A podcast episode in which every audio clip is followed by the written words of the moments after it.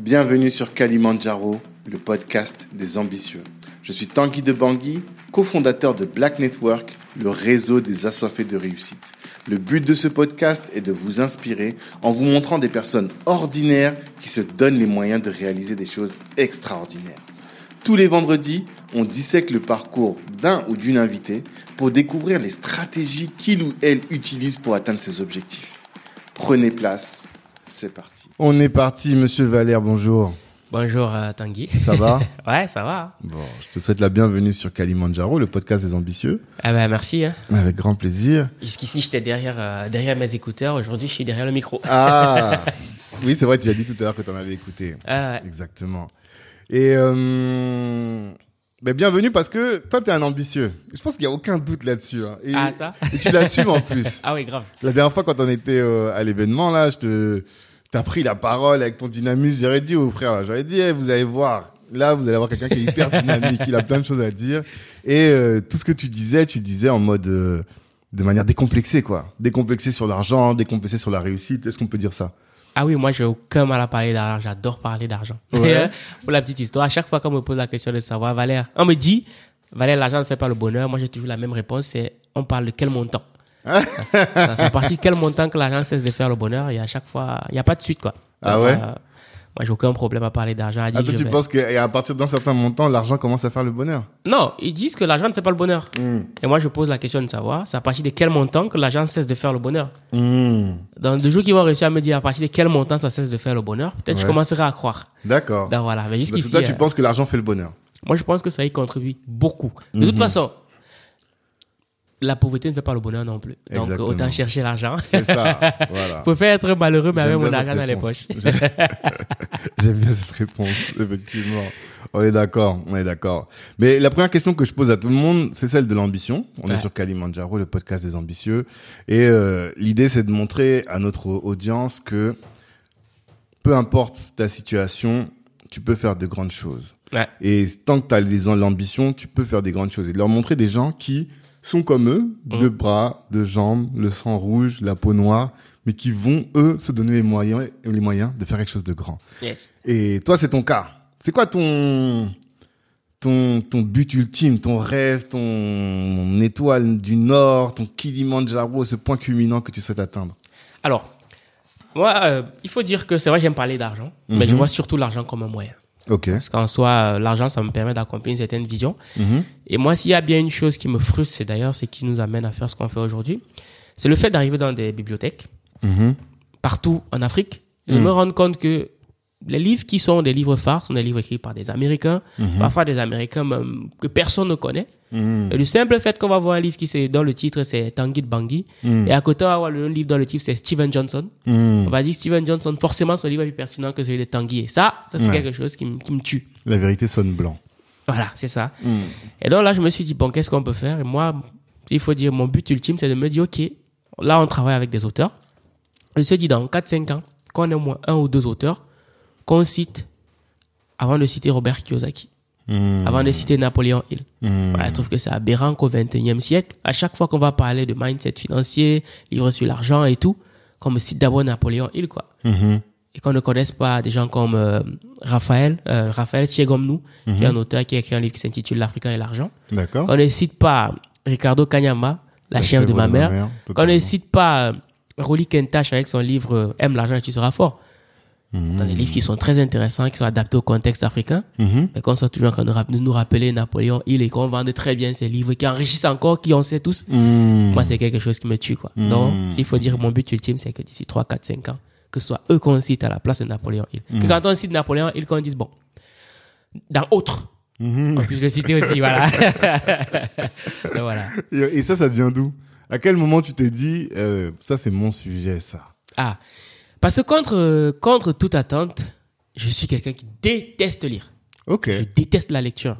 D'habitude, euh, les gens, quand ils me voient partager euh, mes lectures sur les réseaux, ils se disent que, ouais, voilà, un passionné de lecture. Sauf que j'aime pas ça du tout. Mhm. C'est juste que je me suis rendu compte que celui qui ne lit pas paiera les autres pour lui enseigner ce qu'ils ont lu. Là, je me dis, waouh.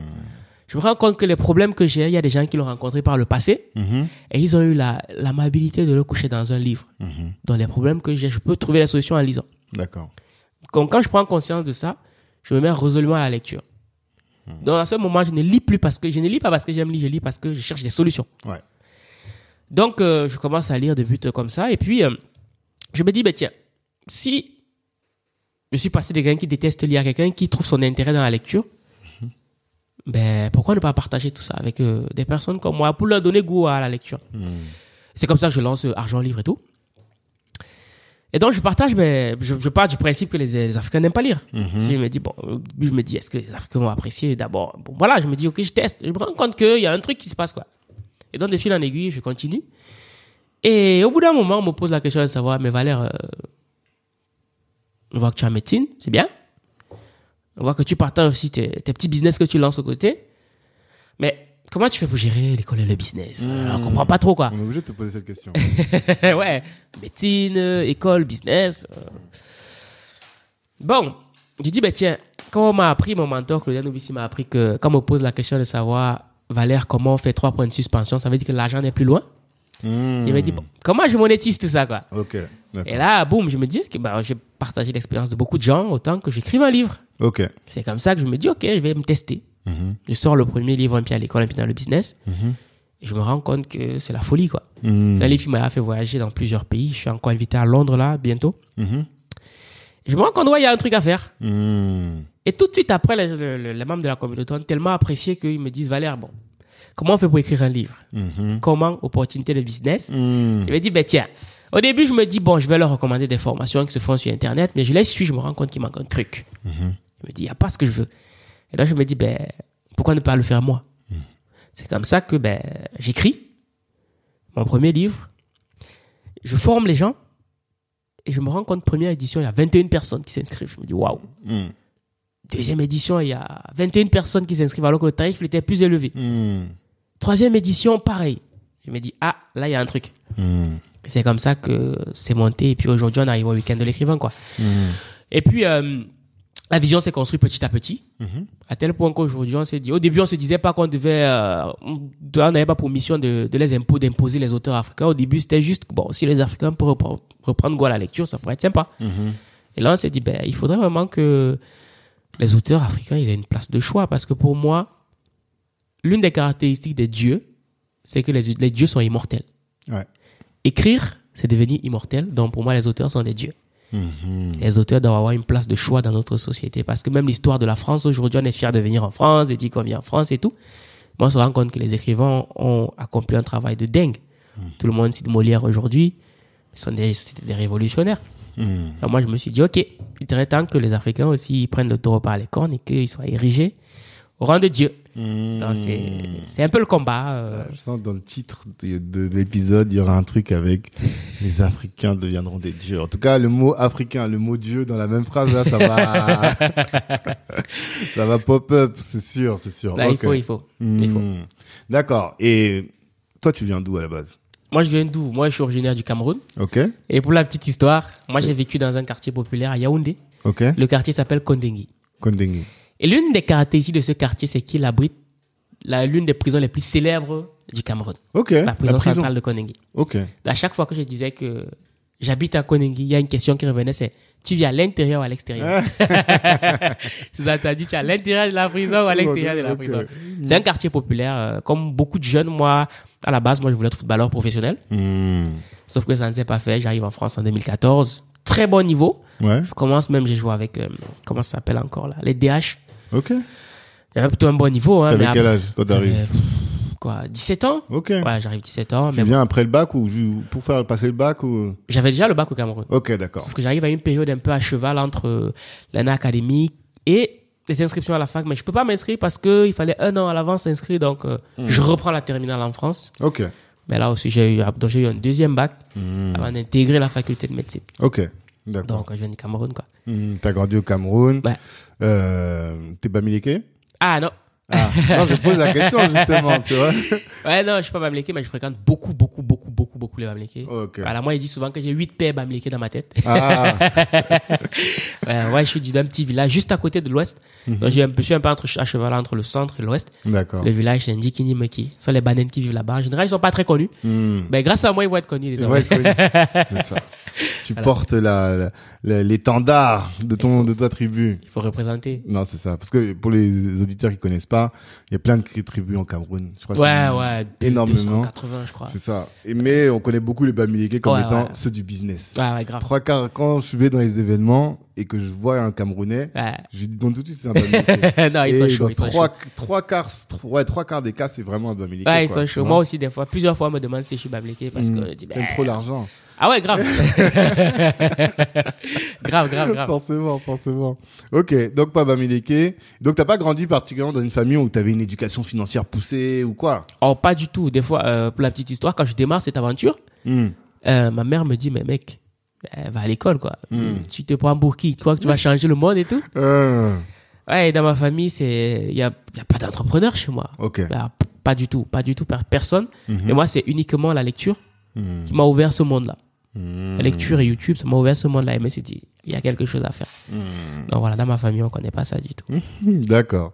Et euh, quand tu arrives en France, donc tu voulais être footballeur et médecin aussi? Ou voilà, comment? Ah, moi quand j'arrive en France, puisque j'avais un très bon niveau et puis euh, on voulait tous ressembler à Samuel Eto'o, quoi. Ah bah oui. Et puis, euh, moi je sais que la, la médecine, c'est pas quelque chose qui me passionne. Mhm. Parce que pour beaucoup de gens, ils se disent quand on va en médecine, ça y est, on, va être, on est passionné par la médecine. Non. Hmm. Moi, je veux juste être un bon médecin, ça me suffit. Mhm. Moi, je sais que ce qui me fait vibrer, c'est de savoir que j'apporte de la valeur aux autres. Ça, c'est quelque chose qui me parle. Je trouve qu'en allant en médecine, c'était quelque, c'était quelque part pour résoudre ce problème-là. Mhm. Mais sauf que, il se passe quelque chose lorsque j'arrive en France. Je me dis, OK. Par le passé, en 2012, je perds mon père dans une, situation très tragique. Je vous raconte l'histoire rapidement. Je pense que c'est de là, en fait, que tout découle. D'accord. En 2012, mon père, euh, il faut savoir qu'il a fait beaucoup d'années de maladie, ça, n'allait- ça n'allait pas et tout. Et puis un jour, il tombe en état végétatif. C'est un état entre l'état de vigilance et le coma. D'accord. Voilà. Il est en état végétatif, donc euh, les stimulations verbales, il répond, mais très brièvement. Quoi. À ce moment, je comprenais pas ce que ça voulait dire. Hein. C'est avec les études que j'ai fait que j'ai pu Hmm, comprendre que compris ça. avec le recul. Hmm. Et donc, euh, on le prend, on l'amène à l'hôpital. L'hôpital central, aux urgences de l'hôpital central, l'hôpital central de Yaoundé, ouais. Mhm. Et ce jour-là, euh, j'arrive à l'hôpital, mon père, il est couché. Je sens que ça va pas. Mhm. Sauf qu'il avait pour seul traitement de l'eau salée. L'eau salée, c'est de l'hydratation, quoi, Ouais. ni plus ni moins. Ouais, ouais, ouais.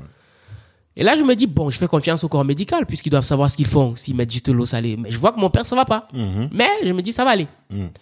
Je rentre à la maison. Et puis, trois jours plus tard, je me souviens que j'avais révisé toute la nuit. Je préparais un examen. Et à 6 heures du matin, j'étais assoupi dans le canapé. Il y a ma tante qui rentre en pleurs et me dit, ça y est, Mouda, c'est parti. Sous-entendu, il est mort. Hmm. Je prends 5 minutes pour, pour réaliser le truc, quoi. Je me rends à l'hôpital. Je vois que mon père, il est, il est, il est, il est parti, quoi. Mhm. Je me refais le film. Je me rends compte qu'en fait, il y a eu une grosse négligence déjà à l'hôpital. Hmm. Et là, moi, je suis pas plaintif. Moi, je ne suis pas quelqu'un qui me plaint. Je me dis, bon, Valère, il y a cette situation qui est là. Qu'est-ce que tu peux faire à ton niveau pour que plus jamais, au moins autour de toi, il se produise plus une, une situation aussi, Hmm. aussi funeste Là, je me dis, peut-être qu'en devenant médecin, je pourrais réussir à pallier au problème. Ok. Donc, j'arrive en France en 2014 et je me dis, c'est une nouvelle vie qui s'offre à moi. Bingo. Hmm. Donc, je me dis, ok, je vais intégrer la faculté de médecine à Marseille. J'ai fait la première année, j'échoue avec 14 et quelques. hein. Hmm. C'est pas que j'étais pas bon, c'est qu'il y avait meilleur que moi. C'est le concours. Ouais, c'est le ça. concours. Donc je me dis, je vais retenter. Je retente, bingo, ça y est, je l'ai.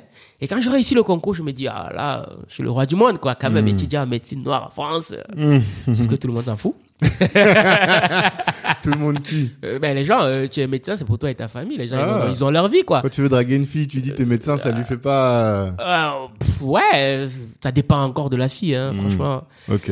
Donc là, je me dis, ouais, je suis le roi du monde. Tu te sens pousser des ailes, quoi. Je te dis quand même, étudier en médecine, c'est pas rien. Hmm, hmm. Mais sauf que j'arrive à l'hôpital, premier jour de stage, c'est la désillusion totale. Mhm. Je me rends compte qu'en fait, ben, je sais réciter mes cours, mais je sais rien.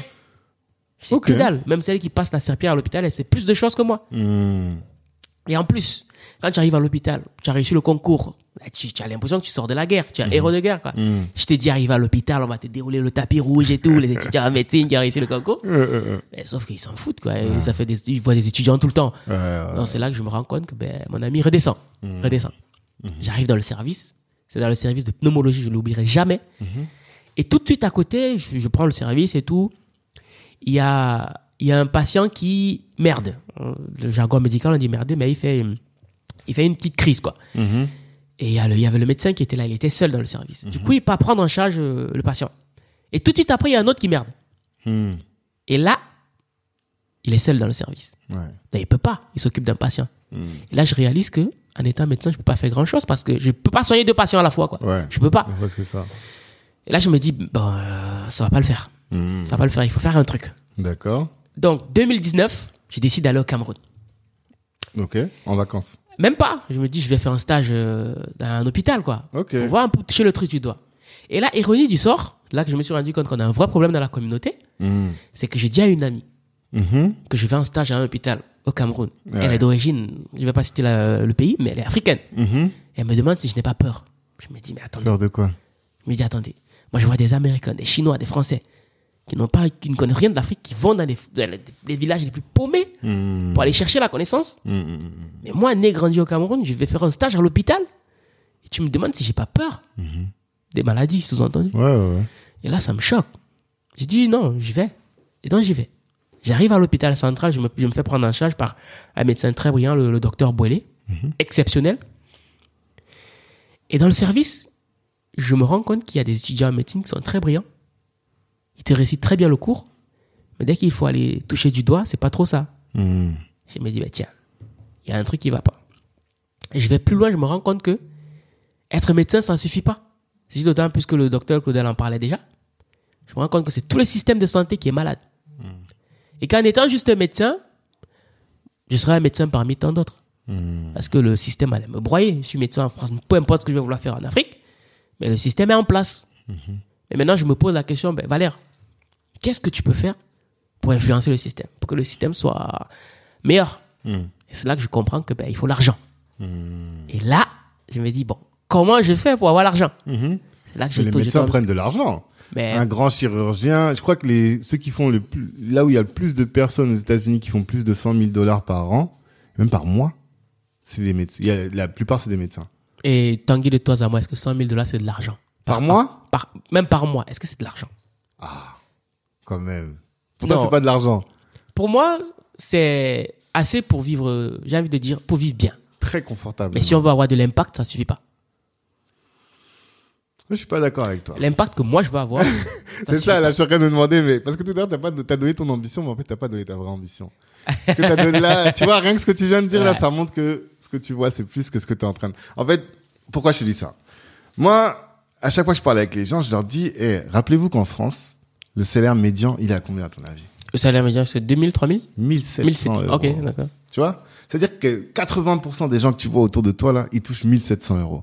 Ça veut dire que quand tu es là, tu prends 3, 4, 5, 6, 7, 10 par mois, mais t'es loin de la moitié, de la moyenne, de la moyenne des gens, tu vois? Et c'est en ça que je dis, c'est beaucoup d'argent. Moi, ça me Maintenant, suffit pas. Je suis d'accord. C'est là où, justement, c'est là où j'en viens.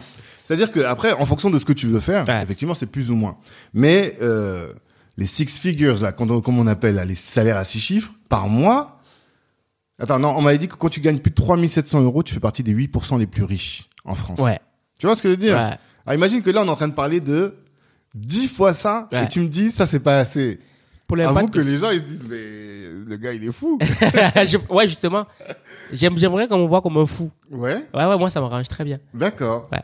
Alors, pourquoi tu as besoin d'autant d'argent? Et c'est là qu'on va comprendre vraiment ta vraie vision. Ouais. Pourquoi j'ai besoin d'autant d'argent? Pour avoir un vrai impact. Parce que je me dis, un système, pour le bouger, Mm. il faut avoir de l'influence. D'accord, Et l'argent donne une- beaucoup d'influence. tout à fait. Moi, je me dis, plus j'aurai d'argent, plus j'aurai d'influence.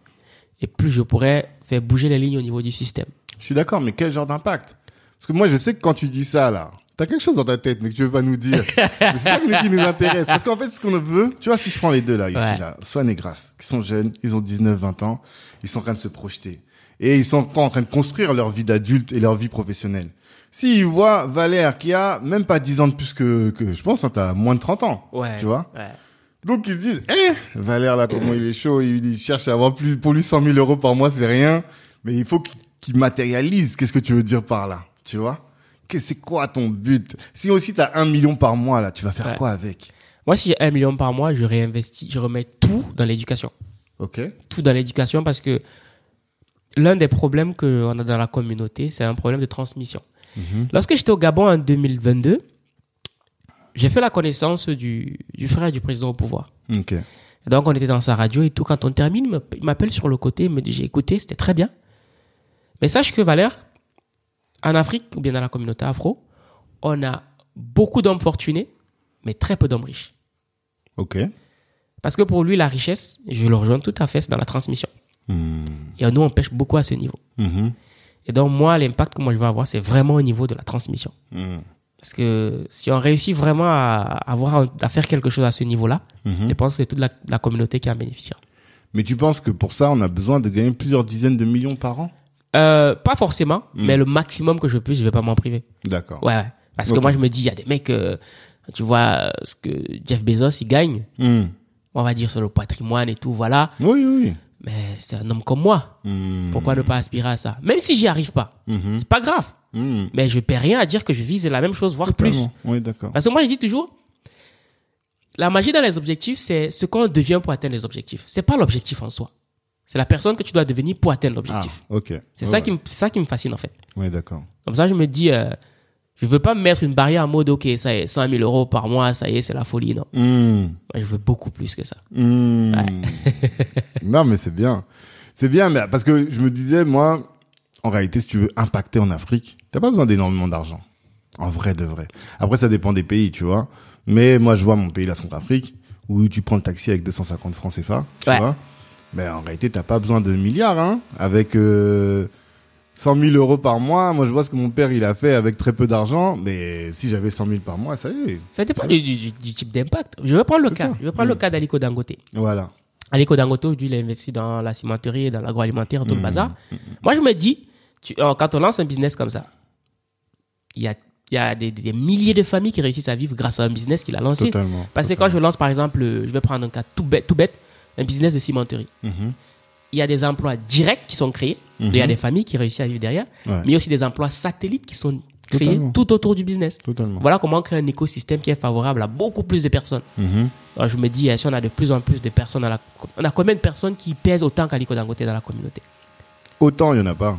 C'est Voilà. le seul. Voilà, c'est le seul. Bien sûr. Donc, je me dis, euh, si on en avait 3, 4, 5, 6, 7, 8, 9, 10, Mm, mm, mm. ça serait super. Mais déjà, il faut le penser. Il faut le vouloir. Et le, pro... On est voilà. d'accord. Ouais, ouais. Et le problème, c'est que même au niveau des rêves, il y en a qui réussissent à avoir des rêves médiocres. Mm. Alors que rêver, c'est zéro, ça coûte zéro euros, tu vois.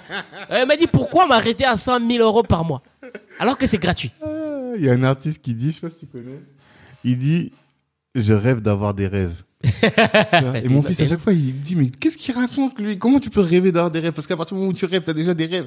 Et je lui dis C'est plus grand que ça, en fait. Ouais. C'est que tu peux avoir des petits rêves, mais les ambitions, la pharaonique dont je parle tout le temps, tout le monde n'y arrive pas, tu vois. Et c'est là où je peux te demander, mais d'où ça te vient, toi, d'avoir ce genre de vision? Ah, Qu'est-ce qui, est-ce que depuis tout petit, ta mère te prenait, te t'asseyait comme ça, et te disait, non, mon petit Valère, va loin, regarde loin. Est-ce que c'est ce genre de choses ou bien c'est les hasards de la vie qui ont fait que? Maintenant que j'y pense, euh, depuis tout petit, lorsque je m'engageais dans, dans une activité, je voulais toujours être au sommet. Mhm. Quand j'ai commencé le foot, moi dans ma tête, je voulais être le meilleur footballeur au monde. D'accord. Même si aujourd'hui je commence à, si je m'engage aujourd'hui dans, je sais pas moi, dans, dans la vente d'eau, je vais vouloir être le plus grand vendeur au monde. Mhm. Ça c'est une- depuis tout petit, j'ai toujours cette, cette, cette vision-là. Mais maintenant, j'en ai pris conscience. C'était en, en lisant, Mhm. en écoutant certains aînés. Parce qu'avant, je m'autorisais pas à me dire, euh, je vais, je vais, je vais avoir un, un job, je vais chercher à gagner 10 000, 15 000, 20 000, 30 000 euros. Avant, je me l'autorisais pas. Pour moi, c'était, je vais être médecin, je vais bien gagner ma vie, je vais mener une vie décente, ça me suffit. Ça, c'était avant. Mhm. Mais, je suis tombé sur euh, ma copine aujourd'hui, ça fait un peu plus de 6 ans. Elle est d'origine burkinabé. Mhm. Elle, la chance qu'elle a eue, c'est qu'elle est dans une famille où son père touche.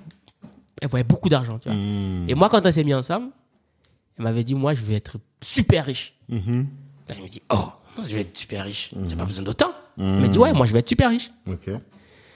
Et là, euh, ça fait le petit chemin dans ma tête. Elle me dit, elle me disait souvent, écoute telle vidéo, regarde tel livre, machin truc. Moi, je disais, oh, j'en ai pas besoin. Mhm. Et puis, un jour, j'ai commencé, et là, j'ai plus jamais arrêté. Et c'est comme ça que j'ai aiguisé ce- cet appétit-là, et en lisant, j'ai lu un livre de Régis Cézanne. C'est un entrepreneur d'origine béninoise. Il a fait, il a écrit cette phrase. Mhm. Rêver grand, ça coûte zéro franc CFA. Non, c'est vrai. Je me suis dit, mais c'est vrai. C'est très vrai. Donc voilà, donc c'est ça qui a fait en sorte maintenant, quand je m'engage dans un projet, je me dis toujours, c'est quoi, le, c'est quoi la prochaine étape? C'est quoi l'étape du dessus? Ok. Hyper intéressant. Donc, rêver grand, ça coûte zéro. Et ça, franchement, c'est une punchline euh, incroyable, tu vois. mais qui est vraiment tout à fait vrai. Mais, toute ma réflexion sur les- ce podcast, c'est aussi de dire que rêver, c'est que le com- commencement, quoi. En fait, Ouais. c'est important, c'est le début. Il faut avoir ses rêves, ses ambitions Il faut avoir faramineuses. objectifs. Voilà. Maintenant, la question, c'est qu'est-ce que tu mets en place Et tu as dit tout à l'heure de d'être la personne que tu dois devenir pour atteindre ces objectifs-là. Et c'est ça qui va nous intéresser avec toi. C'est qu'est-ce que tu mets en place pour aller chercher ces plus de 100 000 dollars par Un mois, million un de million, dollars ouais, par voilà. mois, ouais. pour être le, le prochain multimilliardaire en, en dollars Ouais. de du Cameroun. Euh, si on prend hum, les études, Ouais. tu vois. Effectivement, c'est là qu'on comprend pourquoi est-ce que tu entreprends à côté de tes études. Parce qu'en réalité, je te dis, mais enfin, je pense que tu es conscient, médecin, dans la population, c'est bien. tu Oui, oui, on va en pas le termes de ouais, ouais, notoriété, ah oui, en termes de salaire, Ouais, voilà, tu peux vivre très très très confortablement ta vie. Euh, je crois un généraliste euh, qui bosse à mi-temps, il va prendre ses 4000 euros tranquillement, tu vois. Ouais, tu tranquille. vois, tranquillement. tranquille. Donc les 4000 euros, on a vu que c'est un salaire confortable, en tout cas, surtout à, Marseille, surtout. surtout en province. Parle pas des sujets qui fâchent. Donc en tout cas, euh, t'aurais pu vivre confortablement. Mais Ouais. le fait que tu te dises, ça ne me suffit pas, Ouais. je veux avoir plus, c'est ça qui va faire que tu vas adjoindre, adosser des activités à ton métier. La question qu'on va se poser tout de suite, c'est comment tu fais? Comment? Il y a des gens, ils sont là, ils travaillent 35 heures, ils ont pas le temps de mettre un business à côté. Toi, tu as des La études qui sont très prenantes, très lourdes, très difficiles, et tu vas développer un business à côté. Comment tu fais? Moi, je dirais toujours, euh, il y a deux principes. C'est la priorité Hmm, et l'équipe. Ok. S'il y a une chose dont là, je suis la plus fier à ce jour, c'est l'équipe que j'ai. Hmm, J'ai une équipe vraiment qui est au taquet. mhm, Et ce qui fait qu'il y a plein de choses que je peux développer, je peux déléguer facilement. hmm, Et je- parfois, j'ai même pas besoin de, de payer quoi que ce soit. ouais. Je délègue facilement parce que, par exemple, le week-end de l'écrivain, on l'a déjà organisé l'année dernière. On le fait sur trois pays. Hmm, France, Burkina, Cameroun. D'accord. En termes de temps et de finances, c'est assez lourd. Mhm. Mais on arrive à le faire parce qu'on a des équipes qui sont sur place, qui gèrent beaucoup de choses.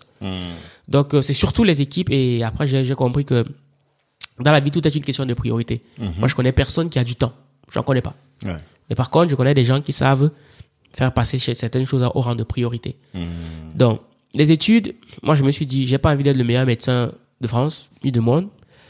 Donc, je fais ce qu'il faut pour être un bon médecin. hmm. Voilà. Du coup, ça me donne un peu de temps pour m'occuper de mon business en parallèle. Bon, c'est vrai qu'à côté de ça, on a des sacrifices qu'on fait parce que moi, j'ai pour habitude de tant que ça fait pas mal, ça veut dire que c'est pas un sacrifice. Hmm. J'ai dû sacrifier le football. Ah, t'as vraiment fait sacrifier. Ouais, j'ai sacrifié le football. Plus d'entraînement, plus rien. Ouais, je c'est fais mon que tu sport. joues le dimanche, quoi. Ouais. Ouais, je fais mon sport. Mhm. J'ai sacrifié les sorties. Hmm. avec des potes parce que qu'est-ce qui se passe? Lorsque je me lance dans cette aventure, des- les potes me disent Ouais, voilà, on va au resto. Je dis Ouais, désolé, je dois travailler. Ouais, voilà, on a une petite sortie. Désolé, j'ai un truc. Ce qui fait qu'au bout d'un moment, on arrête de m'inviter. Ouais.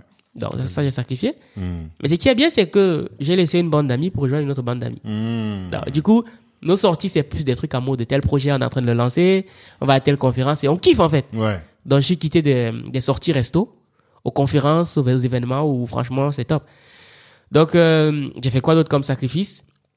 Euh, le, shop- le shopping. Mhm. Moi, à ce jour, ça fait, je crois, deux ans que je suis pas allé dans un magasin. Hmm. voilà. Avant, j'aimais bien, maintenant, ça me saoule. Parce que sort- tu veux dire le fait de sortir pour aller acheter des choses? Ouais, au magasin, ça me T'as saoule. plus le temps, c'est ça. Je prends pas le temps. Ouais, tu prends plus. Je le prends plus le temps pour le faire. Ouais, ouais. Parce que ça me fatigue. Hmm. Donc voilà, je dirais, j'ai fait quelques sacrifices et puis l'équipe et, je sais prioriser, quoi. Hmm. C'est beaucoup plus ça. Et on dort moins aussi. Ouais. Ça, ouais, je dors moins. Alors, en général, je dors 6 heures, mais pendant les périodes où j'en vois, c'est 5 heures. Hmm. Ouais. Après, je vais pas être celui qui va dire, ouais, il faut pas dormir là, ça, sont des conneries, ça. Ouais. Ouais, moi, je dors 6 Physiologiquement, c'est problématique. Ouais, ouais, ouais. Et puis, il faut juste être productif. Voilà. Il y en a pour qui, on n'a pas le même appétit de sommeil. Il y en a pour qui 4 heures, ça suffit. Il y en a pour qui, ils ont besoin de faire 8 heures de sommeil. Par exemple, mon frère, Mhm. il fait des tapes, c'est 8-9 heures de sommeil. Après, il envoie. Il est très productif, quoi. Mhm. Donc, euh, voilà. Ouais, en fait, chacun connaît son chronotype, je crois. Et donc, en fonction de son besoin de, de, de productivité, il va ça. dormir le nombre d'heures qui lui, su- qui lui suffit. C'est ça. C'est ça. Et toi, du coup, tu as su que 6 heures, c'est suffisant. Ouais, 6 heures pour moi, c'est largement suffisant pour faire ce que j'ai à faire. D'accord. Et c'est ça, c'est comme ça. Et après, en termes de, de, de t'as dit productivité après, et c'est l'équipe. Mais comment tu choisis ton équipe? Comment est-ce que tu as des petits hacks que tu as appris qui te, qui font la différence? Alors, moi, j'ai appris une chose, c'est que et je pense aussi que c'est à ce niveau qu'on pêche beaucoup, Mhm. c'est que pour avoir une bonne équipe, il faut être un bon leader. Ok. Je répète, pour avoir une bonne équipe, il faut être un bon leader. Et c'est quoi être un leader? Mm. Un leader, c'est une personne qui a la capacité d'influencer des gens, à l'amener à travailler pour lui et avec lui volontairement. Ok. Et l'exemple que j'aime prendre, ce sont les pasteurs. Ouais. Ce sont d'excellents leaders, Souvent, ouais. Ils sont très forts. Mhm. Et moi, je copie beaucoup là-dessus. Mhm. Donc, lorsqu'on a des notions en leadership, bon, je vais prendre juste un exemple de leadership que j'applique qui marche très bien, Mhm. c'est qu'on ne traite pas tous les membres de son équipe de la même manière. Contrairement à ce qu'on nous a appris, Mhm. on ne traite pas tous les membres de son équipe de la même manière. Je raconte une histoire. J'ai mon frère qui travaillait à... Je suis jumeau, voilà. Ah. J'ai mon frère jumeau qui travaillait à KFC. Ok. Excellent employé. Il travaillait très bien. Il ne manquait pas un jour. Mhm. Sauf qu'au final, il y a des gens qui, eux, euh, driblaient chaque fois, mais ils avaient le même traitement. Mhm. Du coup, mon frère s'est barré. Il a dit, c'est pas possible que je travaille avec des gens comme ça. J'ai pas de traitement de faveur, j'ai pas de prime, j'ai rien. Mhm. Et à côté des gens qui, qui jonglent à chaque fois. Quand même, quand il faut donner quelques primes, on a les mêmes primes. Que c'était pas normal. C'est parti. Et ça, ça m'a donné une claque. Du coup, je me suis dit, dans mon équipe, je veux surtout pas qu'il y ait ça. Donc, qu'est-ce qui se passe? À la fin de chaque année, on a des petites primes. C'est vraiment le geste qui compte. C'est pas qu'on roule sur l'homme. On a des petites primes pour remercier les membres de l'équipe. Et il y en a qui, quand ils travaillent bien, c'est publiquement, je leur dis, X, Y, il a mieux travaillé que les autres. Donc, voici, il a une prime en plus. Je le fais savoir à tout le monde. Ça permet que lui, comme je le félicite publiquement, il y a son ego qui est gonflé, qui est boosté. Du coup, il a envie de donner plus. Et les autres à côté, ils savent que s'ils font plus, ils peuvent avoir le même, la, la même prime. Mhm. Et après, après, après, il y a d'autres traitements de faveur que je, je permets, que je permets, que je véhicule. Ça, c'est super important. À côté de ça, il y a aussi le fait de mettre de la lumière sur les mêmes, les, gens avec qui je travaille. Parce qu'en général, dans ces histoires d'entrepreneuriat qu'on qu'on fait sur les réseaux sociaux et tout, très souvent, on voit une personne. Mhm. Je sais aujourd'hui que chez Argent Livre, beaucoup de gens savent que je suis pas seul. Parce que je, mets, je fais toujours le maximum pour mettre en avant les personnes avec qui je travaille. Et ça, je me suis rendu compte qu'ils aiment beaucoup. Et ça faire en sorte qu'ils aient envie de donner 10 fois plus, 20 fois plus, 30 fois plus. Mhm. Donc ça, c'est un élément fondamental. C'est qu'il y avait un autre, j'étais parlé du leadership et d'autres choses. Mais ça, j'oublie. Moi, la première chose dont tu as parlé, c'est le leadership. Mais déjà, on peut pas s'arrêter un peu Ouais. sur le leadership. Est-ce que tu fais la différence entre le leader et le manager? Ah oui, bien sûr. Ok. C'est quoi la différence pour toi? Le manager, lui, il est apte à suivre une direction. Ok. Le leader, il, le leader, il donne la direction. Le manager, il ne peut pas changer la direction. Le leader, lui, il peut changer la direction. Mhm. Parce qu'il y a l'influence qu'il faut. Ouais. Et du coup, est-ce que tu penses que le leadership suffit pour avoir une bonne équipe? Est-ce que le leadership, c'est puis... Oui. Je pense sincèrement qu'un bon leader, il peut faire faire à son équipe tellement de choses. Bien sûr, il faut que derrière, l'équipe, elle puisse avoir un retour. Mhm. Forcément. Mhm. Donc, euh, voilà, justement, pour avoir une bonne équipe, je vais plus loin. Mhm. L'une des erreurs que beaucoup d'entre nous commettent, c'est de vouloir tout de suite les personnes les plus compétentes dans leur équipe. Moi, je fais l'inverse. Moi, je cherche en fait les soft skills. Ouais. Est-ce que c'est une personne qui a envie de bien faire? Est-ce qu'elle a envie de progresser? Est-ce qu'elle est disciplinée? Est-ce qu'elle est loyale? Une fois que la personne a ces caractéristiques-là, moi, ça me suffit parce que je sais que la compétence, elle peut l'avoir. Mhm. Et donc, carrière. Dès que je lui ai donné les bases de ce qu'elle peut chercher, elle doit savoir, ensuite, on paye une formation. On prend un formateur qui va la former, cette personne. Et après, elle fait sa vie. Mhm. Mais maintenant, pour que cette personne-là puisse, parce que lorsqu'on se lance dans un business, qu'on est leader, on a une vision. Mhm. Pour que les gens nous suivent, il faut qu'ils adhèrent à la vision. Ouais. Sauf que chacun a sa vision, chacun a son rêve. Mhm. Donc, il faut que mon rêve intègre leur rêve. Il faut qu'au travers de ma vision, qu'ils puissent réaliser leur vision. Voilà. Et donc, pour cela, il faut que je communique à fond sur ma vision. Et quand je communique à fond sur ma vision, les gens qui se reconnaissent dans cette vision-là me rejoignent pour qu'on fasse quelque chose de beaucoup plus grand. Mhm. Parce qu'à ce jour, heureusement, l'année dernière, on a. Il n'y a, il y a pas de quoi se vanter, c'est rien du tout. L'année dernière, on a quand même dépassé les, les, les, les- les six chiffres. Mhm. Et quand je dis aux gens que les membres du, du conseil d'administration ne se payent pas, ils sont surpris. Je dis non, on ne se paye pas. Pourtant, on a des mecs qui gagnent plus d'argent que nous dans l'équipe. Ouais, ouais. On ne se paye pas. Mais qu'est-ce qui fait en sorte que ces gens du conseil d'administration sont prêts à me suivre et accepter de ne pas être payés? Mhm. C'est parce qu'ils ont adhéré à la vision. Totalement. Et maintenant, ce qui fait en sorte qu'on puisse continuer, c'est qu'ils aiment bien ma façon de leader. Mhm. Parce que je dis toujours qu'un leader forme des leaders Mhm. et non des suiveurs. Parce que lorsqu'on forme des leaders, c'est ça qui permet qu'après, on n'a pas besoin de, donner des inputs. Les gens, ils repensent par eux-mêmes. Et ça, ça c'est fondamental. Mais c'est hyper intéressant ça. Et je pense que c'est une leçon à prendre pour euh, la plupart des gens qui nous écoutent. Effectivement, de pouvoir identifier quelle est cette euh, chacun a sa mission dans sa boîte. Et avoir une mission dans sa boîte, c'est pas forcément être dans le RSE ou quoi, hein, mais je pense que chaque boîte peut avoir euh, une mission spécifique Ouais. à laquelle les autres vont adhérer. Et je trouve ça vraiment important. Et c'est ça qui fait que les gens vont se donner plus que de raison. C'est ce qui fait aussi que les gens vont accepter parfois des salaires plus bas, Ouais. tu vois, euh, ou parfois même de pas être payés comme tu le dis. On parlait des, des églises tout à l'heure. Ouais. Euh, un pasteur, même dans les mosquées, mosquées aussi, c'est la même chose. Ouais, pareil, Les pareil. gens, ils viennent parce que ils adhèrent, ils, ils ont un rêve et ils veulent aller euh, Ouais. au paradis, ils veulent vivre cette vie-là, quoi. Donc ça, c'est important. Mais par contre, là où j'ai un petit, euh, un- là où je vais te questionner, c'est sur la question du leadership. Parce que pour moi, l'expérience que j'en fais là actuellement, justement, Ouais. c'est que le leader- leadership a ses limites. En gros, le leadership me permet d'arriver de 0 à 1. C'est-à-dire que j'ai une vision forte et les gens vont adhérer à cette vision et on est ensemble, on y va, on y va. Mais pour pérenniser un projet, c'est-à-dire de l'emmener de 1 à 10, là, c'est plus le leader qui est important. C'est le manager que tu deviens pour définir des objectifs, Ouais. aider les personnes à se développer à l'intérieur de la boîte, alors que le leader, il est pas là-dedans. Moi, je suis là, je te dis, voilà, je veux sauver les Noirs de France Ouais. et du monde, c'est tout. Tu me dis comment on fait, je sais pas, mais on y va, tu vois. on y va, suis-moi, on y va quand même. Ah, on est tombé, c'est pas grave, on continue. Et ça, mais euh, tu peux pas fédérer large comme ça. Non, je sais pas qu'est-ce que possible. t'en penses. Non, tu- je te rejoins tout à fait. Au bout d'un moment, tu as besoin de, de piliers sur lesquels tu vas te reposer. Mmh. Mais justement, imaginons que ton manager devienne à son tour un leader, Ouais. À plus petite échelle. Mais c'est un leader. Mhm. Ça fait que il devient autonome. Mm. Et là, toi, tu peux te focaliser sur des choses beaucoup plus intéressantes. Oui.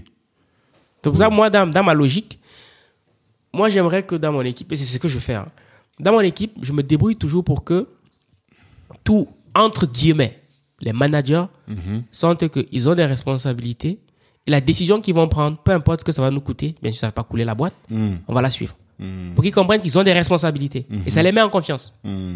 Donc ça, c'est la, ça, c'est la, ça, c'est l'approche qu'on a. D'accord. Peut-être à tort ou à raison, mais jusqu'ici, ça porte ses résultats. Ok. Voilà. Mais justement, tu vas nous parler un peu de cette boîte Argent Livre. Ouais. C'est quoi aujourd'hui? Vous êtes combien? Quelles sont vos activités? Est-ce que tu peux nous en parler? Alors, Argent Livre, euh, c'est une structure qui fait dans tout ce qui est accom- à formation déjà, formation pour tous ceux qui veulent écrire, accompagnement, édition, communication, publication et tout le bazar. D'accord. Donc, euh, Argent Livre à ce jour, c'est une, c'est une maison d'édition qui a pour but de mettre la lumière massivement sur les auteurs africains, Mhm. entrepreneurs, parce qu'on s'est rendu compte que éditer un livre, c'est une chose. Mm. communiquer sur un livre, c'est tout autre chose. Et c'est à ce niveau justement que beaucoup de structures pêchent parce que euh, une fois que c'est édité, c'est bien, mais on dit chez nous qu'on vend pas la poule dans le sac. Une fois que le livre a été écrit, maintenant il faut que les gens sachent que le livre existe. Et c'est justement à ce niveau-là qu'on travaille à fond sur Argent Livre. Mhm. À ce jour, nous sommes à plus de une centaine d'auteurs qu'on a accompagnés, dont un peu plus de 96 auteurs qui ont déjà le livre sur le marché en deux ans. Pour nous, c'est rien. On n'a même pas commencé à travailler pour nous.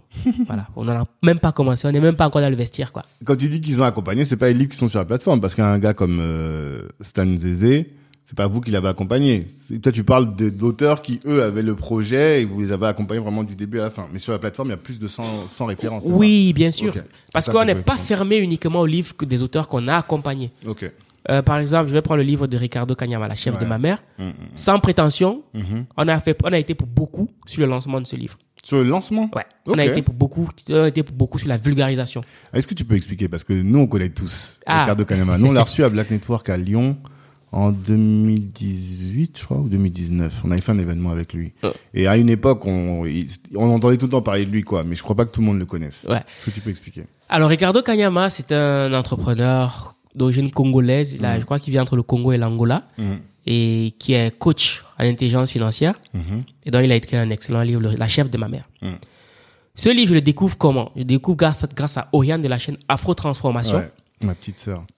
Ah, ok. Pas, pas, pas, pas de, manière générale, Ouais. mais c'est ma sister. Voilà, donc je, la décou- je le découvre euh, parce qu'elle fait quelques vidéos sur lui. Ouais. Je me dis, ben tiens, je disais des Robert Kiyosaki et tout, mais je voulais une approche africaine de la chose. Mhm. Et donc je me dis, ben j'ai jamais vu un Africain qui parle de, des finances de cette manière-là. Donc je vais checker le gars. Mhm. J'apprécie beaucoup, je me dis, ben tiens, je vais chercher son livre. Mhm. À cette époque-là, j'avais 100 euros de bourse par mois. Nous, sommes en deux, nous sommes en, je crois que je devais être en deuxième année de médecine. Ok. Deuxième troisième année. Et là, je cherche le livre. Il n'était même pas encore sur un site internet, rien. Hmm. Sauf que le livre, il coûte 40 euros. Hmm. J'ai 100 euros chaque mois. je me dis, je vais dépenser 40 euros pour acheter un livre. Hmm. Je croyais que je devais, j'étais en train de vendre ma mère, quoi. je me dis, bon, allez, on va y aller. Donc, j'achète le livre. Ah, t'as acheté quand même Ouais, j'y suis allé. Eh. Et je crois que c'était le plus bel investissement de toute ma vie. Hmm. Et j'avais jamais lu un livre avec autant euh, d'appétit parce que c'était comme une bonne série, quoi. Ouais. Moi, quand je commence une série, j'arrive pas à m'arrêter. Il faut que j'aille jusqu'au bout. Et le livre, en fait, j'en rêvais. Je commence à le lire. Je suis fatigué. Je me dis, je me couche, je me lève, il faut que je le lise. Il faut que je continue. Donc, je l'ai terminé en trois jours, c'était un record. Et là, je me dis, ce livre, tout le monde doit le connaître. C'est pas possible qu'un livre comme ça, il puisse rester dans l'ombre. Qu'est-ce que t'as aimé dans ce livre? Pour, pour ça, pour les gens qui connaissent pas C'était son approche africaine Ouais. de la chose. C'était surtout la simplicité dans le discours. C'était très simple. C'était loin, on était loin des tournures de phrases compliquées, des- du vocabulaire super lourd, dont il faut toujours chercher un dictionnaire pour comprendre. Non, c'était hyper simple, on comprend les principes.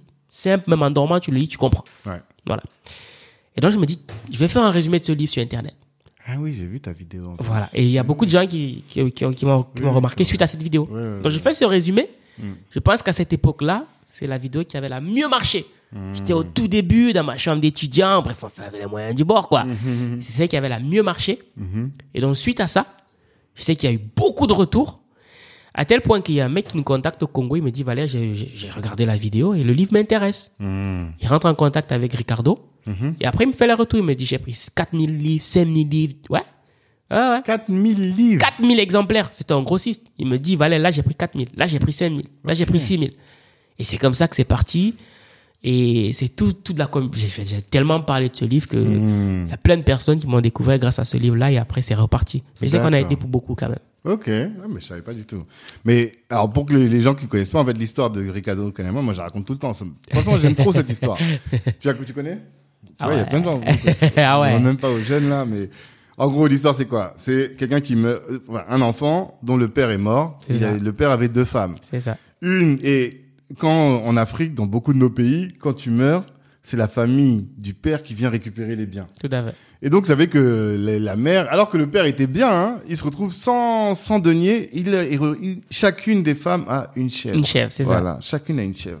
Il y a une des femmes, elle fait quoi? Elle prend la chèvre, elle va la manger. Et elle donne à manger à ses enfants, tout ça. Voilà, ils se mettent bien. Bon, ils ont fait un bon repas. Il y en a une, elle dit non, ça là, c'est notre plus gros asset, quoi. C'est ça. Et elle garde la chèvre, et la chèvre fait des petits, ça devient un troupeau, et elle éduque toute sa famille, elle les envoie à l'école, et voilà. Et c'est comme ça qu'il a dit la chèvre de ma mère. Après, il a une histoire lui-même où il commence à perdre de l'argent, et il se rappelle de cette Ouais, de histoire-là, l'histoire quoi. de la chèvre de ma mère et c'est de là qu'il s'inspire pour euh, pour bâtir sa fortune quoi parce qu'il se dit comment est-ce que ma mère avec une chèvre elle a réussi à nous élever Mm. et moi avec mon master 2 Mm. je n'arrive pas à m'en sortir financièrement Mm, mm. et c'est de là qu'il se rappelle de l'histoire de sa mère et il s'en inspire maintenant pour bâtir sa fortune Mm. et voilà ça donne ce que ça a donné aujourd'hui il a écrit deux autres il a écrit plusieurs autres livres je suis Kunta pouvez-vous devenir riche et aller au ciel? Mm. les 40 secrets euh, de la réussite un truc comme ça C'est un peu un pasteur, lui, hein. Oui, oui, aussi. Oui, après, en même temps, au Congo, Oui, au Congo, il y a ouais, pas voilà. le choix. Il y a pas le Quand choix. on l'a ouais. reçu, j'avais l'impression d'être dans une église, euh, une église pentecôtiste, quoi, Ouais, tu vois. Business, prière en Ouais, même temps. ouais. J'ai dit, ah, mon cher, quand même. Mais bon, c'était intéressant. Et justement, et je trouve qu'en termes de, de connaissances, c'était intéressant. Et je pense que Ricardo Kanyama, dans la diaspora, je sais pas ce qu'il y en a sur le continent, mais c'est l'auteur le plus connu des sujets reliés à l'intelligence Ouais, à l'heure actuelle, ouais, c'est, ouais, c'est le plus connu, en tout cas. Ouais, je pense aussi, je pense aussi. C'est notre euh, Robert Kiyosaki. Ouais, ouais, grave, grave, grave. En tout cas, heureusement qu'on en a déjà un, mais je trouve que c'est pas encore assez. Non, c'est Faut sûr. aller beaucoup plus loin que ça. C'est pas normal qu'on est dans cette salle. Encore des personnes qui le connaissent pas, quoi. T'as vu Alors qu'ils connaissent tous Robert Kiyosaki. Donc ça veut dire qu'on n'a pas encore assez travaillé. On n'a pas assez travaillé. Il y a encore du taf à faire. Ouais, grave. Mais donc voilà, donc sur le la boîte, c'est ça? Vous êtes combien? Sur la boîte. Alors, dans le conseil d'administration, on est quatre. D'accord. Mais maintenant, sur la boîte en elle-même, on, doit- on dépasse 30, hein. Parce que l'édition, c'est lourd. 30 personnes? Ouais. Et vous faites quoi? Ben, Quels sont les métiers? les métiers. Alors, on a surtout une équipe qui travaille sur euh, les éditions. Parce que quand on reçoit un livre, Hmm. il faut le relire. Et une personne, faire l'édition, si une personne fait l'édition d'un livre, c'est très dangereux. Parce qu'on s'est rendu compte d'une chose, c'est que plus tu lis un livre, plus tu laisses des choses passer. Hmm. Parce que tu te dis, ah, ça, j'ai déjà lu, du coup, tu sautes. Tu sautes. Ok. Voilà pourquoi dans une équipe, pour éditer un livre, tu as tout un comité de relecture Ouais. qui travaille sur un livre. Et même jusque-là, il y a toujours des coquilles. Hmm. Parce que l'édition, ça reste un travail artisanal. Mhm. Pour le moment, on n'a pas encore les algorithmes qui nous permettent de, de le faire euh, de manière parfaite. Mais ça reste une- quelque chose de très artisanal. Mhm. Du coup, il faut beaucoup de monde. Et comme on a mis en place un algorithme qui permet, de, compte tenu de la demande, de travailler sur plusieurs livres à la fois, il faut, une, il faut aussi une équipe assez fournie. Voilà pourquoi on est aussi nombreux. À côté de ça, il faut une équipe pour gérer la communication. Il faut une équipe pour gérer euh, la campagne publicitaire. Il faut une équipe pour gérer tout ce qui est support, euh, les visuels. Mhm. Parce qu'un livre, c'est le titre et la couverture. D'abord. D'abord. Ouais. Après, on a une équipe dans le volet événementiel. Et justement, il y a Armel qui est en train de nous donner des pistes là parce qu'on s'est rendu compte qu'il y a des choses, il y a plein de choses qu'on ne sait pas. Ah, sur Dans la- l'événementiel. Ah ouais, c'est tout un monde quoi. Là, je, depuis que j'ai fait sa connaissance là, Mhm. ben, j'ai découvert un autre monde quoi. Ok. Ah, pour moi, c'est quelque chose qui me dépasse. Mhm. Donc c'est tout ça. Il y a- il faut plusieurs personnes pour gérer tout ça. Sans compter que on a des équipes qui gèrent euh, le Cameroun, le Burkina Faso, le Congo, le. Gabon, le Togo, le Bénin. Mhm. Donc c'est ça qui fait en sorte qu'on soit aussi nombreux. ouais. Quand tu dis qu'il gère, c'est en fait la diffusion, la distribution, distribution, des livres ouais. dans tous ces pays-là, Ouais. quoi. Ok. Et le fait que vous ayez une page à 300K, ça c'est quelle page? C'est Valère ou c'est Argent Livre. Livre? Argent Livre. Ok, d'accord. Et c'est- en fait, c'est la le canal qui vous permet de parler des livres. Oui, c'est le canal prioritaire pour le moment parce que justement, on est en train de développer d'autres canaux parce que moi, je- au début, je l'ai, je l'ai jamais caché. Moi, j'ai été ce qu'on appelle un entrepreneur de Facebook. Ok. Voilà. Moi, je me disais, je vais faire mon truc sur Facebook, je vais cartonner, je vais tout péter. Hmm. Je me disais, tout se passe sur le digital. Ok. Jusqu'à ce que j'assiste à, jusqu'à ce qu'on commence à voir, qu'on sent qu'on commence à plafonner sur les réseaux. Ok. Même en termes de CA, on se dit, ah, peut-être qu'il y a des choses qu'on sait pas. Hmm. Et donc, on se fait coacher. Mhm. Et là, on se rend compte peut-être qu'il faut aller en présentiel. Coaché par qui Par quoi Par. On se fait d'abord coacher sur le marketing digital, comment faire euh, pour mettre en place des offres euh, à étiquette et tout. Hmm. On se fait accompagner. Et là, euh, le mec qui nous accompagne, qui a fait un travail vraiment remarquable, il nous dit, ben Valère, pour les objectifs que vous avez, ben, peut-être qu'il faudrait penser à faire des trucs en présentiel. Ok. Je me dis, ah ouais, parce que j'avais peur. Hmm. Déjà, même pour organiser la première conférence en présentiel, j'avais peur. Je me dis, mais qui c'est qui va venir? Ah. Ouais, ouais, ouais. Qui c'est qui va venir euh, en présentiel? Voilà. Et puis, je me dis, bon, ce sont les objectifs qui nous disent qu'on doit faire, quoi. Mhm. Donc, je on se jette à l'eau. Et la première fois qu'on fait un événement en présentiel, je rentre en contact avec un monsieur. Je me rends compte que, ben, en fait, tant que je reste en ligne, il y a des personnes que je pourrais jamais toucher. Jamais. Et donc, de fil en aiguille, je commence à me faire des contacts. Et je viens à Business Africa. Et c'est là que je comprends à quoi ça sert un réseau. Là, tu parles de la première ou de la deuxième édition? La deuxième Ah, édition. récemment. C'est là que je comprends à quoi ça sert un réseau. Hmm. Là que je me rends compte que ce que je fais sur Internet, c'est du bullshit. Ah ouais? Je te, je t'ai dit pourquoi? Parce que j'ai regardé la communication des Business Africa sur les réseaux. Ouais. Il n'y avait rien. Il n'y avait pas grand chose, quoi. Je vais sur la page Facebook. Je vois, non. Oui, mais Facebook, faut pas nous parler de Facebook. Voilà, j'y nous, là, en 2022, tu peux plus parler de Facebook. C'est pour ça. Bon. J'y viens. Parce que je me disais, ouais, plus tu as des abonnés sur les réseaux, ça veut dire que voilà. Ouais, ouais, ouais. On était à la course aux abonnés et tout. Jusqu'à ce qu'on se rende compte que, ben voilà, ça suffit pas. Hmm. Je regarde la communication des Business Africa sur Facebook. Mhm. Déjà, je me rends compte que c'est une page qui a à peine 9000 abonnés. Ouais. Je me dis, ah, un événement qu'ils organisent, bah, Hmm. doit être un truc, voilà. je vais sur Instagram, bah, je vois des trucs, mais bon. Dis, Ouais. Ça va, ouais, ok, d'accord. Ah, d'accord. Mais tu sais pas que Negro News. Juste, j'y Ah, laisse-moi aller jusqu'au bout de ma pensée. Excuse-moi, vas-y, vas-y. Pardon. Mais Negro News, je le découvre quand je viens à Business Africa. Ok. C'est pas sur les réseaux. Ok, d'accord. Donc, euh, je suis là, je suis le truc. Mais après, je vois les têtes d'affiche. Hmm. Je me dis, merde. Mais ces mecs, je vois ce qu'ils font sur les réseaux, il n'y a, pas grand-chose. Hmm. Mais comment ils font pour éviter des personnes comme ça? Didier Drogba, Samuel Eto'o, machin, truc. Hmm, Je me dis, peut-être qu'il y a des choses que je sais pas. Ok. Et jusqu'à la dernière minute, parce qu'il faut savoir que ma place pour Business Africa, je la prends la veille. Claudel devait venir, hein Il devait venir, il y avait un problème de visa. D'ailleurs, justement, on échangeait par rapport à ça. Hmm. La veille, je suis au Gabon, j'avais une conférence au Gabon. Je suis là et il y a un pote qui m'appelle. Il me dit, Valère, tu as pris ta place pour Business Africa? J'ai dit, non, je suis même pas sûr que j'y vais. De toute façon, je suis au Gabon, euh, qu'est-ce que tu veux que je vienne faire? Il me dit, gars, il faut être là-bas. C'est là-bas qu'il faut être. Je lui dis, tu es sûr? Il me dit, non, gars, il faut être là-bas. C'est Arnold Minot qui me dit ça. D'accord. J'appelle Herman, auteur aussi d'un livre euh, pour le week-end de l'écrivain, devenant un as du, ma- du- du marketing euh, digital. Herman comment? Herman Kamga 2. Ok. Lui, il est, par contre, il est de l'Ouest. C'est pas Mliké, lui. Et là, il me dit, gars, il faut être là-bas. Hmm. Je vais sur le site, il n'y a plus de place. Et Il n'y a que les VIP. Hmm. 700 balles. J'ai dit, mince, je vais payer 700 euros J'appelle mon équipe, je leur dis, gars, il faut qu'on soit à Business Africa, mais il n'y a que la, la- la place VIP. Hmm. Qu'est-ce qu'on fait? On s'est dit, bon, c'est quoi les objectifs? Est-ce que ça peut nous permettre d'atteindre les objectifs? Oui, paye. Pam Je vais sur le site, je rends des coordonnées bancaires. J'ai dit, non, c'est pas moi qui vais payer, j'avais pas le cœur. J'appelle... euh, Que quelqu'un paye à ta place. Ouais, j'ai dit, vas-y, faites-le, moi je le fais pas. Elle le fait, elle me dit, ça y est, on a la place. Ça faisait trop Non, mal. c'est- ouais, c'est Nelly qui le fait, c'est elle qui gère tout ce qui est gestion financière. Mettez les femmes, mettez toujours les femmes. Hmm. Je lui dis, paye, moi, je, je, je, je peux pas. Du coup, elle paye, elle me dit, voici les trucs. J'ai dit, ok. Donc, le vol me dépose le matin. J'arrive le matin à Roissy-Charles de Gaulle. Hmm. Tu descends direct Descends à direct à Porte Business d'Aubervilliers. Hmm. Et j'arrive, je vois le truc. Et là, je me dis, Valérie, il y a des choses que tu sais pas que tu dois apprendre. Hmm. Hallucinant. Hmm. Je me dis, mais ce que j'ai vu sur les réseaux, c'est pas ce que je vois là? Ouais, totalement. Et là, je comprends que, en discutant, en échangeant, je fais la connaissance de Ludovic Herman. Ouais. Et c'est là que je comprends la puissance du réseau. Je me dis, ah, Valère, toi, il faut que tu apprennes beaucoup de choses. Hmm. C'est comme ça que je me dis, maintenant, événement business, j'y vais, parce que c'est là-bas que je vais avoir les contacts. trouvé mon réseau. Et là, depuis, euh, dès qu'il y a un événement business qui me parle, bam, bam, bam, j'y vais. Parce que j'ai compris vraiment le sens de donner quelqu'un derrière quelqu'un. Ouais. J'ai vraiment compris.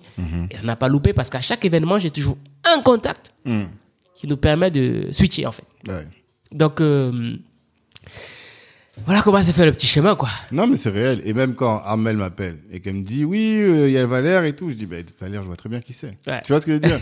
Elle me dit, oui, ben, il faut qu'il soit sur le podcast. Pour moi, c'était évident. Et même, en fait, j'avais oublié. Quand on est sorti de la conférence, là, Ouais. je t'ai entendu parler, le, il est là, tu vois?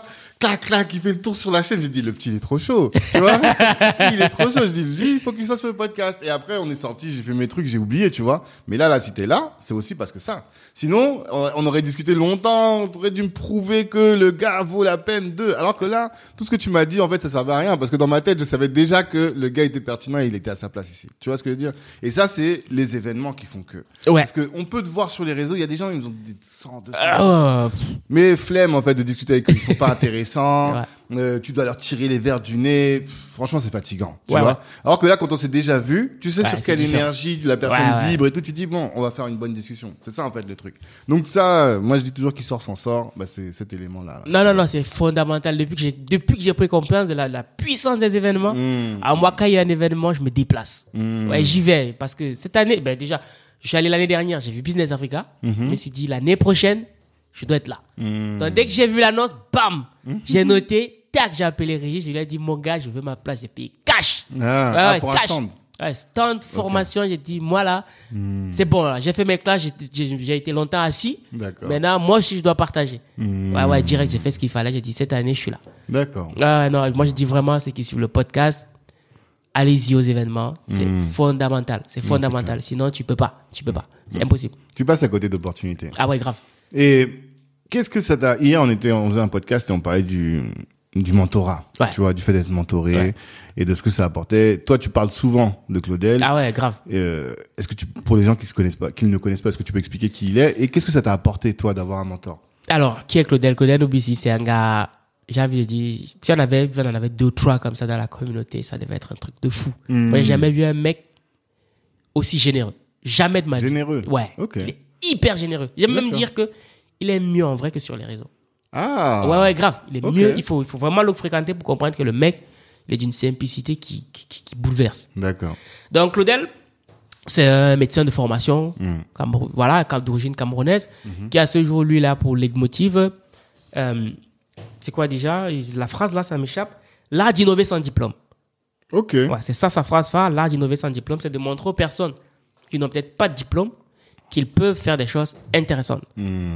Ceci d'autant plus que dans la communauté, surtout chez nous en Afrique, on a le culte du diplôme. Ouais. C'est ce qu'il a baptisé le syndrome de la diplomite aiguë. Hmm. Voilà. En médecine, lorsque une- un mot se termine par it, ça veut dire qu'il y a une inflammation. Ouais. Voilà. Il y en a qui se lancer à la chasse au diplôme. Mhm. Ils oublient le plus important, c'est la compétence et l'impact qu'on a. Parce qu'en soi, ton diplôme, Mhm. il n'est utile que parce que il te permet d'être utile aux autres. Parce qu'en soi, on s'en fout de tes diplômes. On s'en fout que moi, je sois étudiant en médecine. Mhm. La question que les gens se posent, c'est toi, avec ta médecine, Est-ce que tu résous les problèmes que nous on a? Totalement. Donc le plus important, et donc lui, il a décidé de se battre pour que la- l'Afrique puisse reprendre ses lettres de noblesse. Et ça, c'est un combat dans lequel je le rejoins tout à fait. Donc de manière sommaire, après, il y a plusieurs casquettes. Euh, il a une marque euh, de textile sur mesure. Des- là, il s'est lancé dans l'agroalimentaire avec Njoka, avec euh, la start-up Choco. Bref, Mm. Multicasquette. Allez sur sa page, Dr Claudin Oubissi. Vous allez voir ce qu'il faut. Maintenant, qu'est-ce qu'il m'a apporté? C'est ça. Moi, je dis toujours que il m'a tout donné. Ok. il m'a tout donné et c'est l'inspiration. Moi, je dis toujours que la meilleure chose qu'on puisse faire pour un pauvre, ce n'est pas de lui donner de l'argent, mais c'est de devenir une source d'inspiration. C'est la meilleure chose qu'on puisse faire. Parce que lorsqu'on devient une source d'inspiration, en fait, on sème une graine. Et le, le- le travail se fait tout seul. Donc moi, de voir un Camerounais, médecin, qui fait ce qu'il fait, moi, je me suis dit, en étant médecin, étudiant en médecine, je peux faire ça aussi. Ça m'a fait sauter des barrières. Parce qu'il y a beaucoup d'étudiants en médecine qui se disent, non, je fais juste la médecine. Et moi, quand je l'ai vu, je me suis dit, ok, je peux le faire. Et comme si ça ne suffisait pas, il est très ouvert. Bon, c'est vrai qu'au début, il fallait faire ses preuves. Ouais. Voilà. Normal. Au début, lorsque je le contacte, il me répond. Mhm. Il me répond. Mais je sens que euh, c'est pas trop ça. Donc, je me suis dit, OK, il n'y a pas de problème, je vais travailler. Mm.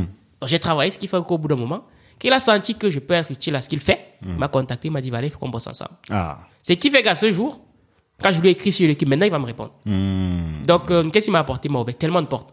Un mentor, c'est quoi? C'est c'est une personne qui va t'ouvrir les portes de son réseau et dont la crédibilité va déteindre sur toi. Moi, le nombre de personnes avec qui il m'a mis en contact direct, quand je dis, je viens de la part de Claudel, et qui dit, OK, c'est mon gars, ça passe tout seul. Ouais. Tout seul. Au Cameroun, on organise le week-end de l'écrivain. Mhm. L'année dernière, c'était, il y avait 150 personnes. Cette année, on s'est dit, on va taper beaucoup plus fort, on va aller sur un truc de 400 personnes. Mais ça, nous, on ne sait pas le faire. Mm. Et puis, on était beaucoup en B2C. C'est lourd, c'est fatigant, c'est usant. Maintenant, vous l'avez tapé sur du B2B. Dans des grosses structures, quoi. Mais au moins, en tant que sponsor, en tant que vitrine et tout. Et là, je le contacte, je lui dis, grand frère, j'ai besoin d'un contact. J'ai besoin que tu me recommandes une personne qui pourra nous accompagner. Il m'envoie un contact. Il me dit, contacte cette dame de ma part. Je la contacte. J'ai discuté avec cette dame pendant 30 minutes. La folie. Mm. Ouais, elle m'a ouvert des portes. C'est là que j'ai compris que euh, le vrai business, c'est ce qu'on ne voit pas. Elle me dit, Valère, tout ce que tu fais sur les réseaux, c'est bien. Mais je vais me te dire que les vraies choses se passent sur le terrain. Et là, elle m'a montré des trucs. J'ai dit, OK. Quel truc, t'es obligé de nous dire. Je pas dire, ah, là, il a commencé à dire comme ça, il allait passer à un autre sujet. Non, non, non, non, non. Quel truc. Ouais, elle m'a Un fait- exemple, pas, pas tout, mais Ouais. un exemple. Mm. Elle m'a fait découvrir un terme que je connaissais pas du tout. Mhm. RP, relations publiques. Ah, ok. Je connaissais pas du tout. Mm. Et là, elle m'a dit, Valère, un événement comme celui-là, est-ce que tu sais que tu peux l'organiser et ne pas dépenser un seul sou? Ouais. J'ai dit, quoi? Elle m'a dit, ben oui, tout c'était une question de stratégie. Et la stratégie, je l'ai. Les contacts, je les ai. Ce sont des personnes avec qui j'ai travaillé. Je ne vais pas citer son nom, mais il y a un mul- multimilliardaire camerounais qu'on calculait depuis parce qu'on voulait travailler avec lui sur son livre. Mm. Elle m'a dit, mais ça, c'est un monsieur avec qui j'ai travaillé. Ok. Et elle a dit, OK, laisse-moi faire. Peut-être deux jours plus tard, elle m'envoie la vidéo, elle me dit, c'est bon, j'ai réussi à closer le, j'ai réussi à échanger avec lui. Il est OK. Donc, on va avoir une séance de travail. On va faire le truc. D'accord. Relations publiques, après, tout ce qui est structure, boîte d'affaires et tout, les entreprises et tout sur place qui pourront nous accompagner pour cet événement au Cameroun. Elle a ce qu'il faut. Elle m'a dit, t'inquiète, je fais le taf. Par exemple, pour un événement comme celui-ci. C'est aussi là que j'ai découvert que les événements où il y a 2000 personnes, 3000 personnes, 4000 personnes, 5000 personnes, parce que c'est ce qu'on vise. Il a dit Business Africa, ça va se faire avec le week-end l'écrivain. Mm. On attend, on attend Ouais. ça. Je me suis dit, comment on fait ça? Comment on fait pour amener 5000 personnes à un événement? C'est pas la publicité Facebook, c'est faux, c'est pas ça. Non. Et c'est là qu'elle me dit, mais non, maintenant il faut aller taper telle porte, tel, euh, tel entrepreneur, telle entreprise, tel assaut. Et c'est comme ça que tu ramènes du monde. Là, j'ai dit, ah ouais, d'accord. Maintenant, le savoir, c'est une chose. Le faire, c'en est toute une autre. Ça. Et c'est à ce niveau qu'elle nous accompagne. C'est un contact. Et ça, c'est pas, c'est pas un cas isolé. Il y a plusieurs autres portes qui nous ont ouvertes. Plusieurs. Je, cite, je cite juste celle-là parce que c'est la plus récente. Est-ce que tu connais le Michel Lobé Wané Non, ça me dit rien du tout. Non Non. Eh, Peut-être le visage, mais. Ça, c'est un livre qui doit être sur ta plateforme. Être milliardaire en Afrique aujourd'hui. Ah, je T'as connais pas pas. lu ce livre-là Ah, je connais pas. Je C'est connais le pas. boss de Forbes Afrique. Ah, je connais pas du tout. Et C'est le dernier livre que j'ai lu et il explique, il, lui comme il a interviewé toute la terre entière, enfin tous les, les Africains, tu vois, les Baba Dampulo, tous ces Ah ouais. Et il explique un peu leur euh, leur recette pour être milliardaire, quoi, tu vois. Mais Ça va être mon prochain livre, du coup. Ben, il faut, il faut Ah qu'il ouais, soit grave, sur ta grave. plateforme. Je croyais que c'était lui le milliardaire en question et j'aurais voulu que tu me mettes en contact avec lui, mais bon. Quelqu'un d'autre alors. Moi, je, je vais me mettre sur ses côtés à lui aussi parce que je trouve, enfin, son livre, j'ai beaucoup aimé, quoi. J'ai beaucoup appris en lisant ça. Ah, je vais le lire, hein, c'est sûr. Il faut, il faut. Et donc, tu dis, euh, c'est ça qui t'a appris, euh, Claudel. Ouais.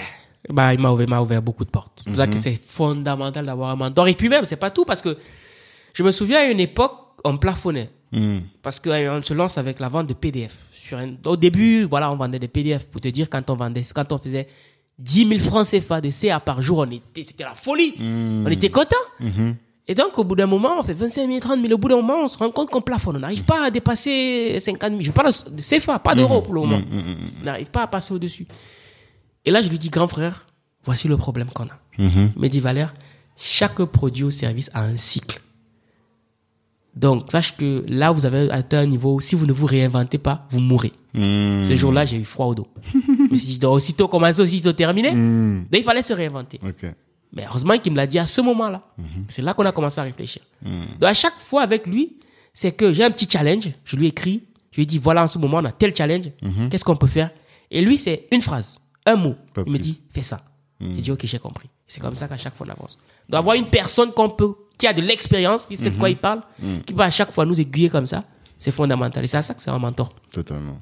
Et quelque chose que tu as dit tout à l'heure aussi, et je pense que les gens ne, ne soupçonnent pas quand ils parlent de mentorat, c'est que le mentor a besoin aussi de son mentoré. Ah oui, clairement, ça. clairement, Et on clairement. mentore pas les gens qui ont pas de projet, qui ont pas de, qui sont là et qui se laissent vivre. non. Faut que le mentor se dise, voilà, moi, je vais ouvrir mon réseau à une personne qui elle-même est déjà qualitative et qui finalement, toi, t'as dit, quand t'as, t'as prouvé, tu vois, Ouais. t'as dû prouver. Et quand t'as prouvé, bah là, t'as vu que tout s'est ouvert. Ouais. Et l'idée, c'est de dire aux personnes qui ont envie de, de, de, de trouver un mentor, de se dire d'abord, mais elles, qu'est-ce qu'elles apportent? C'est ça, c'est fondamental. Moi, c'est Philippe qui a dit ça une fois, Philippe Simon. hein. Il disait ça, il disait que, tu vois, lui, il est spécialiste de YouTube. Bah, aujourd'hui, quand il prend, quand il va chercher un mentor, les mentors, eux, ils sont pas à l'ère d'Internet, ils sont pas dans ces trucs-là. Donc, eux, ils viennent chercher cette connaissance-là chez lui, et lui, il vient chercher leur réseau, il vient chercher ces trucs-là, tu vois. C'est Et exactement ça. je pense qu'il y a peu de gens qui le savent. Ouais, parce que pour aller plus loin, euh, Claudel, quand il vient en France pour la première fois, c'est nous qui le faisons venir. Mmh. C'est nous qui le faisons venir. Et là, je me dis, pour nous, c'était notre, quand on l'a fait, quand il est rentré, nous sommes allés l'accompagner à l'aéroport, nous sommes rentrés nous coucher. On a dit, on l'a fait, ça. Voilà. Ça D'ailleurs, au week-end de l'écrivain, cette année, il revient. Cette fois-ci, il a dit, parce qu'il a vu le projet, c'est pour ça qu'il dit que c'est quelqu'un d'impressionnant. Donc, on s'est dit, bon, cette année, non, bon, avec tout ce qu'on a à faire, le faire venir, ça peut être lourd. Quand il a vu tout ce qu'on avait mis en place, il m'a envoyé un message, il m'a dit, Valère, je viens. Il a dit, je paye tout ce que je dois payer, mais je viens. Donc, quand tu as quelqu'un comme ça, je t'ai dit, mais c'est jackpot, quoi. Totalement, totalement. Donc ça c'est le, le mentor. Maintenant, l'autre sujet que je voulais aborder avec toi, c'est la question de des auteurs africains. Ouais. Que tu as dit, vous votre spécialité, c'est en tout cas ta volonté, c'est de mettre en avant des auteurs en- africains et qu'on n'en ait plus les euh, Tony Robbins, tout ça, ces références là qu'on aime et qu'à la place on puisse mettre des noms africains. C'est ça. place. Comment est-ce que vous allez vous y prendre? Est-ce que finalement, tu sais qu'on dit toujours que, mais ça, je je suis l'avocat du diable, je connais la réponse, mais c'est pour notre notre audience que si tu veux euh, cacher, Cacher quelque chose quelque à chose un à noir, noir. tu le mets dans un livre. Donc, est-ce qu'il y a tellement de noirs qui lisent? Est-ce qu'il y a tellement de noirs qui écrivent sur des sujets? Moi, t'as, les trois noms que tu as donnés là tout à l'heure, jamais entendu parler. Quoi, tu super, vois. parce que c'est ça le but. Exactement. Et c'est ça qui est intéressant. Donc, qu'est-ce que tu peux, comment tu fais pour nous donner envie d'aller trouver et d'aller rechercher ces auteurs-là là? Alors, moi, je pense que l'une des raisons pour lesquelles on lit beaucoup les Américains, c'est qu'ils ont su se vendre. Mhm. Ils ont su construire un personal branding puissant. Mmh. Donc, si on réussit à construire le branding des auteurs africains, Mhm. je pense que ça va donner envie de les lire. Aujourd'hui, il y a des, moi, je, je- des fois, je suis choqué, tu vois, des, des Américains que personne ne connaît, Mhm. mais on préfère les lire. Ouais. Parce qu'on se dit qu'on va part du principe que forcément, ce qu'ils ont écrit est forcément intéressant. À tel point que d'aucuns, certains Africains écrivent des livres qu'ils vendent sur des plateformes Mhm. et ils mettent des noms anglais. Ah oui, je connais À ce plein de- point-là Ouais, je connais plein de gens qui le font. Ok. Donc pour nous, c'est il faut travailler sur le branding de nos auteurs. Et l'un des éléments sur lesquels on travaille en ce moment en termes de branding, c'est que j'ai compris, une fois, de- j'ai beaucoup appris de Business Africa. Énormément. Énormément. Je suis pas allé là-bas pour rien. Vraiment, je suis pas allé là-bas pour rien. Même quand vous avez fait des, des séances de, de, de- d'interviews en haut, je regardais, je me disais, waouh, c'est énorme. Je me suis rendu compte que, déjà, la vitrine qu'est Business Africa, c'est quelque chose d'énorme. Le simple fait d'aller sur le site internet de Business Africa, de voir la photo d'un intervenant, même si on ne le connaît pas, ça lui donne une crédibilité de fou. On s'est dit, ça doit forcément être quelqu'un d'intéressant. Principe d'association, quand on va voir Stanislas Zézé, Philippe Simo, Claudel, euh, Claudiciard, et qu'à côté on voit un personnage lambda, le personnage lambda que personne ne connaît, on se dit, ah, il doit être intéressant, forcément. Et en plus, lorsqu'on arrive à l'événement et que sur le panel, on retrouve encore ce même personnage, on se dit, il doit être intéressant, forcément. Enfin, je suis, j'étais attentif aussi à ce que je ressentais lorsque je regardais tout ça. Je me suis dit, si on réussit à créer la même sensation avec un événement de prestige comme le week-end de l'écrivain, ça sera jackpot. Si après, les médias s'y intéressent à fond, qui, euh, qui que ce soit, c'est bien médiatisé, on en parle, on parle des auteurs, on parle de leurs livres, ça va faire en sorte que on va au fur et à mesure oublier, oublier Antonio Ribbons. Au fur et à mesure, on va l'oublier. Et on va se dire, OK, il y a Ahmed Bari. Ahmed Bari, c'est l'auteur d'un livre qui s'intitule euh, Le prix de la liberté des d'origine nigérienne. Son livre est excellent. Excellent. Ré- Moi, je l'ai lu, je me suis dit, mais pourquoi j'ai lu Anthony Robin Le livre est excellent. En termes de développement personnel. Ouais, il est lourd. Pardon. Ah, Je me suis dit, euh, voilà des mecs qui doivent passer sur les médias. Mais comme c'est pas médiatisé, mais personne ne le connaît. Parce qu'il y a aussi un truc, c'est que quand on va voir quelqu'un, si on a des auteurs qui passent, euh, je vais dire une connerie, il y a des auteurs qui passent à euh, Vox Africa. Le même auteur, on le revoit par exemple sur la chaîne de Philippe. Le même auteur, on le, on le revoit par exemple sur TF1. Mais au bout d'un moment, on va se dire, mais son livre doit être intéressant. Bien sûr. C'est dessus qu'on donc, vous travaille. avez une agence de RP aussi, c'est ça, finalement. On est en train de, euh, on a- on est en train de bosser un dessus. service de RP, quoi. Voilà, on est en train de bosser dessus. Et justement, je remercie Armel parce que je sens que c'est quelqu'un qui va, qui va beaucoup nous apporter. C'est- c'est- c'est une- Armel aussi, je l'ai rencontré en bois à Paris. Ok. Toujours. Ah, c'est- tu étais un bois? Ah oui, moi je t'ai dit maintenant un événement. Toi, on s'est vu, mais toi, je t'ai pas vu. Hein. Ah, j'étais à premier stand à l'entrée, j'étais là. Ah, oui. Ah, j'étais là. Ok, c'est pour ça. Moi non plus, je t'ai pas vu, je savais même pas Non, qui je était. suis monté directement, en fait. Ah, Je suis resté qu'en haut, je suis ah, pas ben descendu. voilà, voilà, Je suis voilà, pas allé voilà. voir les stands. Euh, ok, c'est ça. Non, j'y étais et Mm. C'est- dessus qu'on est en train de travailler. Ça prend du temps, Mm. mais les bonnes choses prennent du temps. Non, Mais ça va se faire. c'est sûr. D'ailleurs, moi, je suis content de savoir que on a des auteurs que qu'on reconnaît Mhm. parce qu'on a des auteurs, certains, certains Africains achètent leurs livres Mhm. et ils se disent, ils se prennent en photo avec. Et ça veut dire qu'il y a quelque chose. Mhm. Maintenant, il faut continuer à pousser un peu plus. Et alors, il y a plusieurs choses. Déjà, moi, je peux te dire, hein, si vous avez des auteurs intéressants, faut les faire venir ici.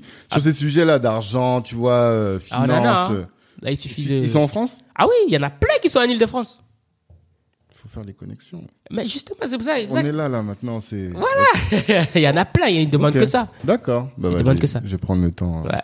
de regarder les références et je te dirai. De toute façon, je vais commencer à acheter sur ton truc parce que sur ta sur ta plateforme.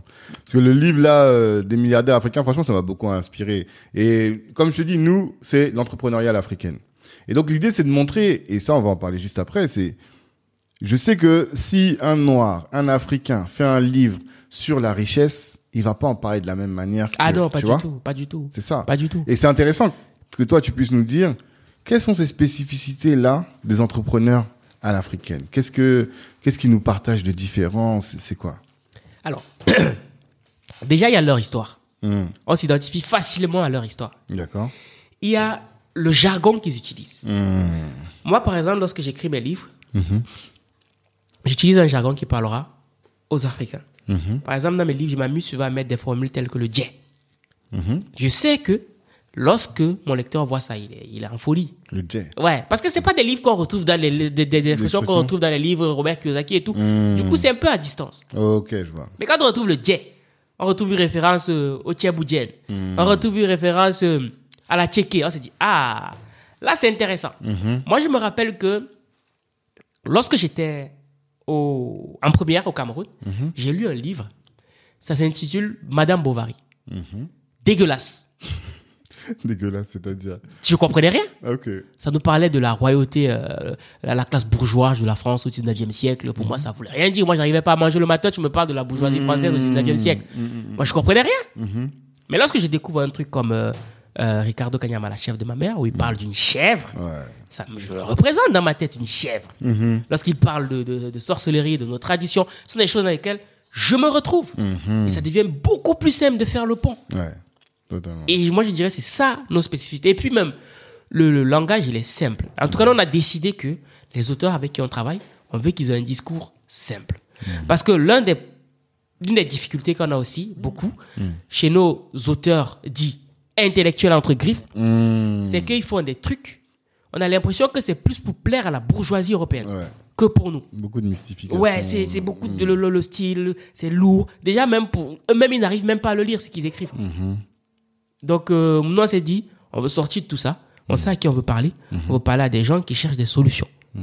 Donc, pour ça, on n'a pas besoin de, plutôt que de dire euh, problème, on n'a pas de- besoin de mettre quiproquo. Voilà. Plutôt que de dire malgré, on n'a pas besoin de mettre nonobstant. Même si ça enrichit le vocabulaire, c'est vrai. Mais si on a un livre qui est aussi lourd à chaque fois, ça devient compliqué. D'accord. Alors, faisons une petite pause. Deux secondes. Et donc, tu as dit, c'est plutôt sur le, le vocabulaire, le champ lexical employé, les images, tout ça, c'est ce qui fait la proximité et l'identification. Tout à fait. Mais en termes de, de fond, tu Oui. vois, et de valeur qu'on Oui. va retrouver. Par exemple, dans le, le livre de, dont je te parlais, là, des Wane, Oui. euh, il a beaucoup parlé d'entrepreneurs en famille, tu vois. Et de la transmission de euh, des, des entrepreneurs, des grands entrepreneurs, comment est-ce qu'ils transmettent à leurs enfants. Et j'ai trouvé que la manière dont il abordait la famille, c'était quand même assez proche de ce que nous on retrouvait, tu vois. Euh, aussi du rapport à la politique, comment la politique impacte le business. Et forcément, nous, nos problèmes politiques qu'on a sur le pays, c'est pas exactement ce qu'on retrouve en Occident. Et euh, tu vois, un qui qui un Congolais là qui est aujourd'hui en Amérique latine parce qu'il a eu des problèmes avec euh, le pouvoir en place, un Ouais. autre au Rwanda, tout ça. Donc ça, effectivement, c'est des aspects. Mais maintenant, je parle en termes de vraiment de quelles sont des thématiques que tu verrais aborder euh, euh, d'une certaine manière dans nos business que tu verrais jamais dans les dans les livres de développement personnel français. La sorcellerie. Ou- Ouais, par exemple. Ah, la sorcellerie. Tout simplement, ouais. Ouais. Euh, je parlerai aussi de la famille. Ouais, L'approche n'est pas pareille. Hmm. En Europe, euh, la famille, c'est quoi? C'est le père, la mère, les enfants. Mhm. Chez nous, la famille, c'est le père, la mère, les enfants, les cousins, les cousins, des cousins, des cousins. Hmm. Et il faut réussir à gérer avec tout ça. Ouais. Ceci d'autant plus que nous, dans notre psychologie en Afrique, lorsque je te lance en business, c'est que tu as beaucoup d'argent. Du coup, il faut réussir à faire comprendre à la famille que, au début, c'est pas ça. C'est que c'est un bébé. Au début, il faut prendre soin du bébé. Et après, le bébé qui prend soin du bébé, quand tu grandis, il prend soin de nous. Hmm. Et chez nous, c'est pas évident à faire comprendre. Hmm. Aussi, lorsque tu as un business chez nous en Afrique, c'est toute la famille qui ne comprend pas que c'est ton business. Donc, euh, s'ils veulent quelque chose, ils doivent payer. Hmm. C'est que comme c'est la... Donc, quand tu as les seuls lancer le business, c'est que tu dois aider la famille. Hmm. Et si les Américains, quand ils abordent le livre, ils ne vont pas aborder des thématiques comme celle-là parce qu'ils ne les connaissent pas. C'est ça. C'est pas Alors problème. que, lorsque je prends par exemple le livre de Ricardo Kanyama, la chef de ma mère, et qu'il aborde cette thématique de la famille, Hmm. je vois comment il se comporte, ça m'inspire. Je me dis, ah ben tiens, déjà, un, je me dis, c'est possible de gérer avec la famille. Hmm. Et deux, je me dis, c'est possible d'être en Afrique et d'être aussi dû sans pour autant que la famille ne te, ne te mette à l'écart. Donc, quand je vois ça, je me dis, ah, ça s'il a pu le faire, je peux aussi le faire. Par contre, c'est un Américain qui le fait. Je me dis, c'est les affaires des Blancs, dis donc. De toute façon, ils comprennent même pas ce qu'on dit. C'est le même discours qu'on nous tient. Hmm. Et ça, je peux le comprendre. Voilà pourquoi je me dis, on doit s'occuper de nos propres problèmes. Et ça passe par là. Les Américains ne peuvent pas écrire un livre sur les réalités qui concernent l'Afrique. C'est, c'est pas possible. Par exemple, des thématiques telles que les riches sont des sorciers. Hmm. C'est typique de l'Afrique, ça. Mais qui d'autre qu'un Africain pour vous montrer que non, on peut être riche et ne pas être sorcier? Ouais. Mais il faut qu'ils puissent le transmettre. Ce sont des thématiques comme celle-là qui sont, qui sont énormément abordées. Je vais aller plus loin. Je pense par exemple au livre de Juliette Massamba intitulé Garde espoir. C'est une dame, c'est une femme, pasteur d'origine congolaise, Ça va qui, ensemble. qui arrive euh, en Hollande. Mhm. Elle vit dans un camp de réfugiés. D'accord. Elle ne connaît aucun mot d'hollandais. Hmm. Mais elle a réussi à s'en sortir. Elle n'a pas eu besoin euh, de faire des métiers, j'ai envie de dire, euh, des métiers tels que le, le plus vieux métier du monde. Hmm. Elle a dû se battre par ses moyens. Elle a été aide-soignante. Aujourd'hui, elle est infirmière. Elle est investisseuse, entrepreneur. Elle a plusieurs entreprises en Belgique. Elle est aussi auteur. D'accord. Mais lorsque une autre femme va arriver en Hollande et qu'elle va voir son histoire dans un livre, ça va l'inspirer à se dire, bah, tiens, si elle a pu le faire, moi aussi je peux le faire. Donc euh, voilà en quoi je me dis, nos livres ont cette touche d'originalité là. D'accord. Et ouais, j'allais te poser la question, là tu viens d'en- décrire une. C'est quoi les, hum, les livres là que tu as envie de recommander particulièrement sur la richesse? Ah, sur Ouais, l'argent, C'est ça qui nous intéresse. il y a un livre qui me vaut beaucoup d'insultes. Ouais. C'est Les pauvres sont égoïstes. Mais ça, c'est ton livre. Ouais. Ok. Le tout premier, s'il faut parler d'argent. Bon, les livres qu'on a édités, mais sinon, si on parle de livres, le tout premier, c'est La va de soi, que c'est la chef de ma mère. Ouais, ça, on en a beaucoup parlé, ouais. Voilà. Ça, voilà.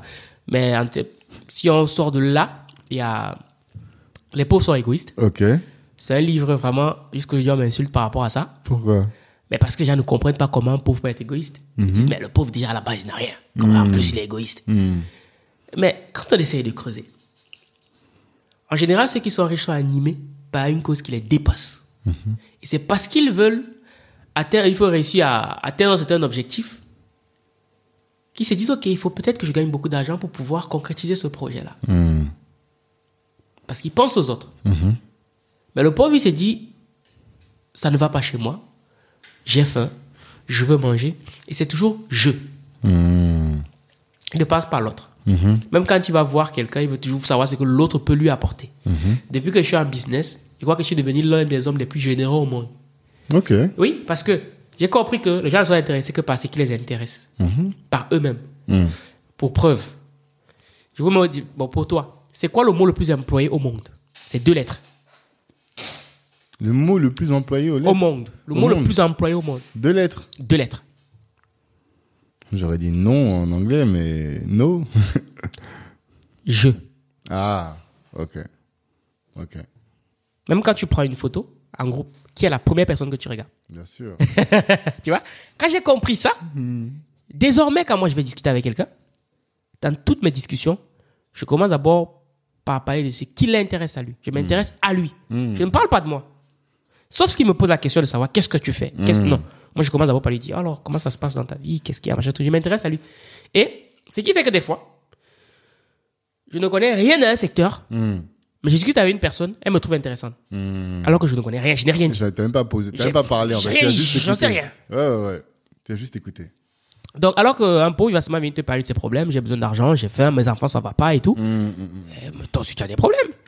Aujourd'hui, je suis en contact avec, une- je vais- avec Madame Pouenet, multimilliardaire aussi. On échange. Quand je lui envoie un message, elle me répond. Malgré son planning, ça a chargé. Quand je l'appelle, elle décroche. Mais ça, c'est parce que je donne. Elle est venue à Paris pour une conférence que, de, de Google récemment.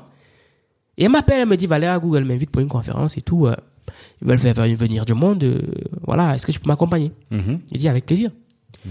Elle me dit, euh, combien tu prends? Je dis, non, je le fais gratuitement. Hmm. Elle dit, ah ouais? Il dit, ouais. Mais ce qui fait que demain, est-ce qu'on pense que si je lui demande un service, elle va me le refuser? C'est ça. Voilà. Mais les pauvres, ils comprennent pas ça. Et justement, en lisant ce livre, j'avais comprendre que pour recevoir un, il faut donner deux. Donc voilà. Vraiment, ça, c'est la plus belle leçon qu'il y a dans ce livre. S'il faut rester sur l'argent, je recommanderais le livre L'Africain et l'argent Ok. de Raphaël Siegomnou. C'est un Camerounais pour le coup. Mhm. Il vit au Cameroun et son livre aussi très intéressant sur l'approche africaine de l'argent. Hmm. Voilà. Je n'en dirai pas plus par rapport à cela. Je laisserai les uns et les autres découvrir. Ah ouais? Ouais. Il est sur ton site dans tous les cas. Ouais, tous les livres sont sur le site argentlivre.com. Tous. De toute façon, je mettrai le, le lien vers le site en- dans la description du podcast. Mais tout ce que tu as expliqué sur euh, le fait de donner, la règle de la réciprocité, en fait, Ouais. c'est ça. Ouais. C'est, ils expliquent ça, que c'est que une fois que tu as donné à quelqu'un, cette personne se sent obligée à ton égard. Et quand tu veux faire du réseau, ben, tu es obligé de beaucoup donner. C'est ça. Fondamental. Et il y a des gens qui croient que ce qu'on peut le plus te donner, c'est de l'argent. Alors Ah qu'en fait, non, c'est ce que tu as dit tout à l'heure. C'est, on va te donner autre chose et après l'argent va en découler. Ouais. Mais dans une société comme la nôtre, les gens qui voient à court terme, ils se rendent pas compte de ça, j'ai l'impression, tu vois. Ils sont toujours en train de te dire, voilà, moi, des fois, si je viens à ton événement, bah, je t'apporte beaucoup plus que si j'avais payé à l'événement, tu vois. En effet. Mais les gens ne savent pas, tu vois. Donc, je suis tout à fait d'accord avec ça et c'est bon de, de, de partager ce message-là. C'est ça. Ouais, je me dis que si, et ça aussi, c'est, c'est Claudel qui me l'a appris. Mhm. Parce qu'il y a un truc que je me suis rendu compte, c'est la folie. Claudel, lorsque je lui dis, ben, on veut te faire venir en France. Mm. Et on lui dit, euh, est-ce que tu as des exigences financières? Il me dit, non, Valère, je prends pas d'argent. Mhm. Je suis choqué. Je dis, quoi? Mhm. Mais j'ai dit, non, je prends pas d'argent. Comme moi, j'étais pas sûr, j'ai dit, bon, j'ai déjà eu des problèmes comme ça. Mhm. J'envoie le m'a contrat. Ouais. Il signe, il envoie le contrat. Cinq minutes plus tard, il a signé, il m'a envoyé, il me dit, voilà. J'ai dit, OK, ça m'a mis une belle claque. Hmm. C'est fait que moi aussi, moi, quand on m'invite dans des conférences, je prends pas d'argent. Ah, pourquoi? Parce que Mais je me Pourquoi vous dis, prenez pas d'argent? C'est ça le sujet. je me dis, euh, j'ai d'autres manières de gagner de l'argent. Mhm. Mon but premier lorsque je viens à une conférence, c'est pas là. Après, si c'est MTN, Orange qui m'invite, bien sûr, je prends mon cachet. Mais si c'est entre nous, je me dis non, si ça peut donner de la force à ton événement, ça va.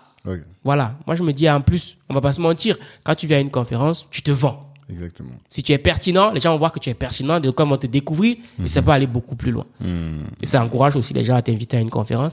Et les gens ne s'en rendent pas compte, mais si on t'invite à une conférence juste pour 30 minutes, moi je vois tout ce que les gars ont mis en place pour réunir du monde. Hmm. Si moi je devais le faire, combien j'aurais dépensé pour le faire? T'as raison. C'est énorme. T'as raison. Voilà pourquoi moi je me dis, tu m'invites. Voilà, si je suis à Marseille, c'est à Paris. Moi, le transport, l'hébergement, ça me suffit. Je viens, je fais le truc. Moi, je prends pas d'argent. J'ai d'autres manières de gagner de l'argent. Voilà, et puis moi, je me dis, c'est une manière pour moi aussi de te dire, OK, je te soutiens, je t'accompagne. Demain aussi, la retourne. hein. C'est ça. Demain, je peux avoir besoin de tes services. C'est ça. Voilà. Tu me sauras me rendre. Mm, c'est ça. On est tout à fait d'accord. Et c'est, je pense que dans notre domaine à nous, dans notre secteur, notre communauté où on n'est pas, euh, on n'est pas baqué. Tu vois, tu parlais de NTN Orange. Ouais. Mais dans nos événements, on n'est pas baqué par ces gens-là. Tu vois. Donc on n'a pas, on est obligé de, de, de créer des économies et faire en sorte que les trucs euh, rapportent de Ouais. l'argent malgré tout. Tu vois. Euh, les gens me disaient toujours, mais pourquoi l'événement de Philippe Simo Back to Africa coûtait aussi cher? J'aurais dit, mais dites-vous que quand euh, les autres organisent, c'est euh, par exemple que 50 c'est Jordan qui paye. Eh tu oui, vois eh oui. Et tout ça, c'est l'argent qui est là, alors que nous, on n'a pas ça. Si on veut faire beau, on est obligé de vous taxer vous ben oui, ben aujourd'hui, oui, tu ben vois. oui, oui. Et soutenez parce que demain, c'est ça qui va nous permettre peut-être de faire de la visibilité et qu'après les grands comptes se disent ah mais oui, en fait, on va aller. Mais il y a cet, cet effort-là à faire Tout chacun aujourd'hui, quoi. Totalement raison. Et euh, t'as pas beaucoup parlé peut-être encore de l'événement, tu vois, le week-end des écrivains. Qu'est-ce que c'est? D'où vous est venue l'idée? Qu'est-ce que vous faites dans ce truc-là Ah, cet le week-end de événement-là? l'écrivain, je pense qu'à ce jour, c'est notre plus gros challenge. Ouais. C'est lui qui nous empêche de dormir la nuit. Hmm. Alors, euh, le week-end de l'écrivain, parce que moi, je suis pas de ceux qui pensent qu'on se couche un matin après le rêve, tout de suite, ça y est, sait ce qu'on va faire. Non, pas du tout. C'est un truc qui s'est construit. D'accord. D'abord, on forme des gens à écrire. On les accompagne, on édite, on communique sur les réseaux. Hmm. C'est bien, mais on se rend compte que pour l'impact qu'on va avoir, ça ne suffit pas. Donc, en 2022, on s'est dit, bon, il faut qu'on fasse un truc en Afrique. Quoi On ne sait pas du tout. Hmm. À un moment donné, on s'est dit, il faut qu'il fasse un truc. Il faut qu'on fasse un truc en Afrique, mais on ne sait pas ce qu'on va faire. Hmm. Au début, on s'est dit, tournée africaine, intelligence financière, machin truc, livres. Les gens nous disent que bon, les Africains ne sont pas trop intéressés par les livres. hein. Écrire, euh, franchement, c'est pas un thème qui intéresse. Mais tu fais un truc sur l'entrepreneuriat et tout. Et donc, avec mon équipe, on dit, bon, ouais. Après, il y a un ami qui s'appelle, euh, il vit en Allemagne, Miguel Nguewa. Il m'a dit, Valère, c'est nouveau. Les gens ne proposent pas ça. Je pense que vous devrez creuser un peu. Il dit, ah, quelqu'un qui y croit, en dehors de nous. J'ai dit, on va aller dessus. On ne sait pas ce que ça va donner, mais on y va. Mais sauf qu'au début, on ne sait pas quel nom donner à l'événement. Il faut aussi un nom qui, sur le plan marketing, ça vend, quoi. Hmm. Donc, on s'est dit week-end, du- non, pas week-end du livre, 28 jours pour écrire un livre, parce que les auteurs qu'on accompagne, c'est en 28 à 40 jours maximum. Oui. Voilà. On l'a déjà fait plusieurs fois. Moi, les- mes livres, je ne mets pas plus de 28 jours pour les écrire. Pas besoin. Puisque j'estime que lorsque on est, par exemple, euh, dans l'agroalimentaire, ou bien qu'on est coach, on est conférencier, ça fait des années qu'on fait la même chose. Donc les informations, on les a déjà. On ne va pas aller chercher sur la Lune. Maintenant, le tout, c'est d'avoir les outils, la stratégie, l'accompagnement, le cadre qu'il faut pour pouvoir coucher cette- expérience-là sur papier. C'est ces, c'est ces stratégies, ces outils-là qu'on, justement, on donne aux auteurs. 28 jours. 28 jours. Donc toi, tous tes livres là, et deux, 28 deux ou jours. trois 3. 3. 28 Chaque jours, fois pas en plus. 28 jours. Ouais. Entre le moment où tu ouvres la, pa- le document là sur ton, euh, ton ordi, jusqu'au moment où, jusqu'à à quel moment d'ailleurs? Jusqu'au moment moment où, bon, jusqu'au moment où j'ai fini d'écrire. Ouais, le manuscrit est prêt. Prêt. 28, jours. Parfois moins. En combien de, et combien de temps par jour? Combien? C'est 2 à 2 à 3 heures par jour d'écriture. 2 à 3 heures d'écriture par jour. Parce que j'ai appris un truc qu'on appelle la loi, comment ça s'appelle? La loi de Parkinson. Ok. C'est la loi de l'élasticité du temps. Ouais. Qui dit que plus on te donne du temps pour effectuer une tâche, Hmm, plus cette tâche prendra du temps. C'est ça. C'est vrai. Donc, je me suis dit, OK, le mec, parce que nous, on cherche des gens qui ont déjà la compétence. Ils savent déjà ce qu'ils, ils savent déjà ce qu'ils, ce qu'ils font déjà, en fait. Maintenant, il faut juste passer de, du software au hardware. Donc, de quoi ils ont besoin? Des outils, de l'approche, du cadre, de la stratégie. Et c'est ce qu'on fait. Et maintenant, on met un bon coup de pression pour qu'ils se disent que pendant 28 jours, on ne fait que ça. Et après, c'est fini. Donc, C'est ce qu'on fait. Donc, on s'est dit, OK, on va le faire. Mais on n'a pas le nom. Parce que je me dis 28 jours, c'est long, c'est pas beau, c'est, c'est- on n'a pas le nom. Et là, je me rappelle que, voilà, le mentor toujours, Claudel avait organisé un événement qui l'appelait le week-end de l'entrepreneur. Je me dis, si on remplaçait entrepreneur par écrivain, est-ce que ça passe? Week-end de l'écrivain. Hmm. Et j'écris, tac, tac, j'écris à l'équipe, je leur dis, voici le nom que j'ai pensé.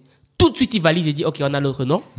Et c'est comme ça qu'on commence à communiquer. Non, on se dit d'abord, à la base, on le fait à l'Afrique en one shot. Ok. Burkina, parce que ma copine est du Burkina et qu'on a une belle communauté là-bas. Ils sont, sont un pays d'avenir aussi. On le fait au Burkina et on le fait au Cameroun. Ok. Burkina, c'était la première, c'était vraiment le premier, premier, quoi. Donc, ça s'est passé, on a eu de bons retours quand même. On a eu de très, très bons retours. Et on décide de le faire au Cameroun. Là, on avait déjà un peu plus de, une petite expérience, donc c'était la meilleure. Et là, on s'est dit, là, il y a un truc. On revient en France et on s'est dit, ben tiens, on a oublié les gens de l'Europe. Il y en a qui pourront jamais aller au Burkina, jamais aller au Cameroun. Donc, il faut qu'on fasse un truc en Europe. On s'est dit, en un mois, on s'est dit, on va le faire en France. C'est comme ça qu'on le fait au Hilton. Pourquoi au Hilton? Parce qu'à ce moment, on s'est dit, on veut qu'il faut que ce soit prestigieux. On veut pas un truc dans un quartier bizarre. On veut que quand ils viennent, qu'ils se sentent vraiment valorisés. Ouais. On s'est dit, là, je vais quelque part. C'est comme ça qu'on prend le Hilton, non pas parce qu'on a trop d'argent, non. Parce qu'on s'est dit, on a une vision. Et c'est ça qui correspond pour le moment avec le peu de moyens qu'on a. Et donc, après ça, on fait le point, on s'est dit, il y a un truc. Et donc, euh, pour 2023, on s'est dit, on ne fait rien. On se concentre uniquement là-dessus. On n'organise aucun autre événement. On se concentre uniquement sur le week-end de l'écrivain. Paris, Ouagadougou, Yaoundé. Donc, c'est de là, en fait, que part le truc. Toujours dans l'idée de vraiment mettre la lumière sur les auteurs. Déjà, cette année, l'année dernière, on l'a fait nous-mêmes. Cette année, on a pris des, des structures, je parlais d'Armel, qui nous accompagnent dans l'organisation. Et du coup, cette année, on aura quand même deux, trois médias qui seront présents. D'accord. On s'est dit, pas mal. Quand, la date? C'est le 29 juillet. Ok. D'ailleurs, si tu veux bien, si tu as du temps, ben, tu, fais, tu pourras faire partie de nos invités d'honneur. Avec plaisir. Donc, euh, c'est le 29 Checker juillet. l'agenda, mais. C'est les week-ends des mariages. Non, mais après, Ah, il n'est pas obligé de venir. T'as vu? C'est ça. Les, les- derniers week-ends de juillet, il y a toujours des mariages. Mais là, il y a un Ah. événement. Mais bon, on va s'organiser. Non, juste, euh, tu peux passer. Avec plaisir. Et puis, euh, et puis voilà. Quoi. Avec plaisir. Donc, pour nous, c'est vraiment, c'est vraiment ça notre combat. Tu vois. Donc, vous dire qu'il y a quand même, il y a un progrès qui est fait. L'année dernière, on était sur une salle de 130. Là, on est sur une salle de 400, 500 places. Et en plus, euh, on s'y prend beaucoup plus tôt. D'ailleurs, je suis dans, jusqu'à dans ton podcast Ouais, aujourd'hui. déjà dans la promo. Voilà. déjà dans ça la fait qu'on a anticipé plein de trucs. Et Ça, c'est juste cette année. L'année prochaine, on compte aller beaucoup plus loin. Mhm. Pour le moment, je sais pas. Je sais que l'année prochaine, on veut faire vraiment fort. Ok, bon, on observe tout ça. On, on observe vraiment. Et ta méthode des 28 jours, là, elle m'intéresse, hein, parce que moi, j'aimerais bien écrire un livre. Depuis, j'ai, j'ai un dossier, là, dans, dans, sur mon Notion, là, qui est le livre. Black Ouais. Network, le livre, tu vois. Ouais. Mais c'est quoi? Est-ce que tu peux nous donner des petites astuces comme ça, là? Des petites astuces, c'est qu'il faut savoir, c'est que avant de commencer à écrire, Mhm. avant de commencer à écrire, il faut d'abord savoir à qui est-ce qu'on s'adresse. C'est super important. Et c'est là que ça fait appel à ce qu'on appelle le lecteur avatar. Tout comme un produit, quand on crée un produit, ça s'adresse. Voilà. Mhm. Donc, on commence par là. Mhm. Parce que l'une des erreurs que beaucoup de jeunes auteurs commettent, c'est d'écrire un livre qui va parler à tout le monde. Mhm. Sauf qu'au final, personne ne se reconnaît dans ce qu'ils disent et personne n'a envie d'acheter. Ouais. Et personne n'a envie de recommander pour ceux qui ont acheté. Mhm. Et après, je peux partager une deuxième astuce comme ça. C'est le sommaire. Mhm. Pour faire euh, Marseille-Paris. On est quand même la Champions League, hein, donc doucement. Est-ce que tu as dit la Champions League des, des? La Champions League des auteurs africains entrepreneurs. Il faut... Ah, c'est auteur africain entrepreneur. Ouais. C'est, par exemple, si j'ai une histoire d'amour, là, de ma petite du, quata- de- du quatrième, tu vas me dire, non, ça, c'est pas chez nous, quoi. on, a, on, on le fait, mais c'est pas ça qu'on met en avant. Ok. Voilà, c'est pas ça qu'on met en avant, mais on le fait. On le fait. Donc, pour faire Marseille-Paris, à moins de connaître le chemin, il te faut un GPS. Ouais. Le sommaire, c'est pareil. Beaucoup de gens viennent, quand ils me contactent, ils me disent, Valère, j'ai commencé à écrire, je me suis arrêté. En général, ils n'ont pas le sommaire. Il y a encore le sommaire, il faut savoir comment le structurer. D'où partir, comment la- amener le sujet et après comment chuter. Il y a une structure. Parce que même lorsqu'on raconte une histoire, il y a une structure pour raconter une histoire, pour susciter les émotions. Bien Ce sûr. sont les émotions qui font vendre. Bien sûr. Les gens, ils vont re- des fois, ils vont même pas retenir ce que tu as raconté dans ton livre. Et ils vont se rappeler de comment ils se sont sentis en lisant ce qu'ils ont lu. Totalement. Voilà. Totalement. Donc, Mais comment euh, tu as su tout ça? Parce qu'en vrai, toi, t'es pas un gars du livre à la base. comment tu t'es, tu t'es formé? Où est-ce que tu as appris à comprendre ça? Euh, déjà parce qu'en lisant, parce que moi quand je lis, je fais attention à ce que je ressens. Et quand je ressens, je me dis pourquoi est-ce que je ressens ce que je ressens en lisant. Hmm. Et je cherche maintenant les tournures de phrases. Quel est le style, quelle a été l'approche, comment est-ce qu'il a abordé l'histoire. Par exemple, récemment, j'ai découvert ce qu'on appelle la psychologie inversée. Mais c'est aussi parce que j'écris beaucoup sur les réseaux sociaux. Du coup, au bout d'un moment, j'a- j'a- j'affine ma plume en fait. Ouais. Donc, pour apprendre à écrire, il faut écrire. Il n'y a pas de magie, il faut, faut écrire. C'est ça. Donc, j'ai appris la psychologie inversée, ce qui fait que des fois, lorsque je vais aborder un sujet, je commence par le contraire. C'est-à-dire? Je prends un cas, j'ai un ami, tout le monde sait qu'on s'entend très bien. Et puis un jour, quand j'ai fait la publication, j'ai intitulé Il m'a trahi. Mais sauf que les gens veulent savoir ce qu'il a fait parce qu'on s'intéresse trop à cette histoire, genre d'histoire. Congo, ça. Voilà, exactement. J'amène le sujet et après ils se rendent compte qu'en fait, j'étais en train de leur vendre un truc. Et là, ils me disent, tu nous as bien eu. Fait, j'ai fait pareil avec Claudel. J'ai fait une vidéo que j'ai intitulée Claudel Nobissi, c'est un arnaqueur. Et là, j'amène le sujet. C'est-à-dire, c'est très cohérent. Et à la fin, ce que je faisais, c'était un placement de produit. Et il y en a qui m'ont, je me suis fait insulter, mais je me suis dit, c'est tant mieux. Beaucoup d'aînés m'ont fait le retour comme quoi tu m'as bien eu, toi. Ouais, c'est parfait. C'est ça. Mais ça, c'est en lisant que je l'ai découvert ça. Il y a beaucoup d'autres techniques comme ça. copywriting, quoi. Ouais, il y a beaucoup de techniques qu'on peut mettre en place pour rendre l'histoire beaucoup plus intéressante. D'accord. D'accord. Très bien. Non, franchement, euh, hyper, hyper, hyper intéressant. Je pense qu'il y a encore euh, plein de choses à dire. Euh, vous, vous formez les auteurs et donc vous leur apportez ces, ces exemples-là, tout ça. Vous sur le copywriting, sur la communication, c'est ça que vous faites? Oui. Donc, un, euh, ouais, un auteur qui vient chez vous, qu'est-ce qu'il peut espérer trouver? un auteur qui vient chez nous, premièrement, il va trouver la compétence. Il va trouver une équipe qui est compétente à l'accompagner comme on l'a fait avec tous nos auteurs. Deuxièmement, il va trouver une équipe qui est disponible parce que nous sommes vraiment orientés résultats. Ouais. Un auteur qui vient, qui se fait accompagner par nous, il peut être sûr d'une chose à part, si lui l'abandonne, mais nous on va jusqu'au bout avec lui. Ce ne sera pas que notre équipe n'a pas été disponible, non. La rigueur est au rendez-vous. Mais aussi et surtout, un truc sur lequel j'insiste, j'insiste beaucoup, c'est tout ce qui est communication. Parce que écrire un livre, ouais, tu peux l'écrire dans ta chambre. Mais est-ce qu'il sera lu? Si tu n'es pas vu, tu vends pas. Totalement. C'est clair et précis. Est-ce qu'il va être lu? Parce que je dis, tu vas écrire. OK, les deux premières, les trois, quatre, cinq premières semaines.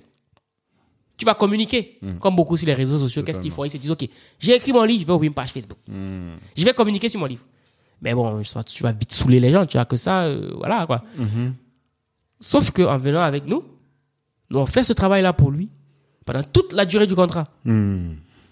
Ce qui fait que quand il vient, il travaille avec nous, il peut être déjà conférencier au week-end de l'écrivain, ce qui n'est pas rien. Se retrouver à pitcher devant plus de 500 personnes, c'est pas donné. Si lui-même il devait le faire, Totalement. ça devait être autre chose. À côté de ça, il peut être distribué dans plusieurs pays en Afrique parce que je sais que pour beaucoup d'auteurs qui sont en Europe, ce qu'ils veulent, c'est être distribué en Afrique. Maintenant, il faut trouver des personnes sur place qui vont le faire.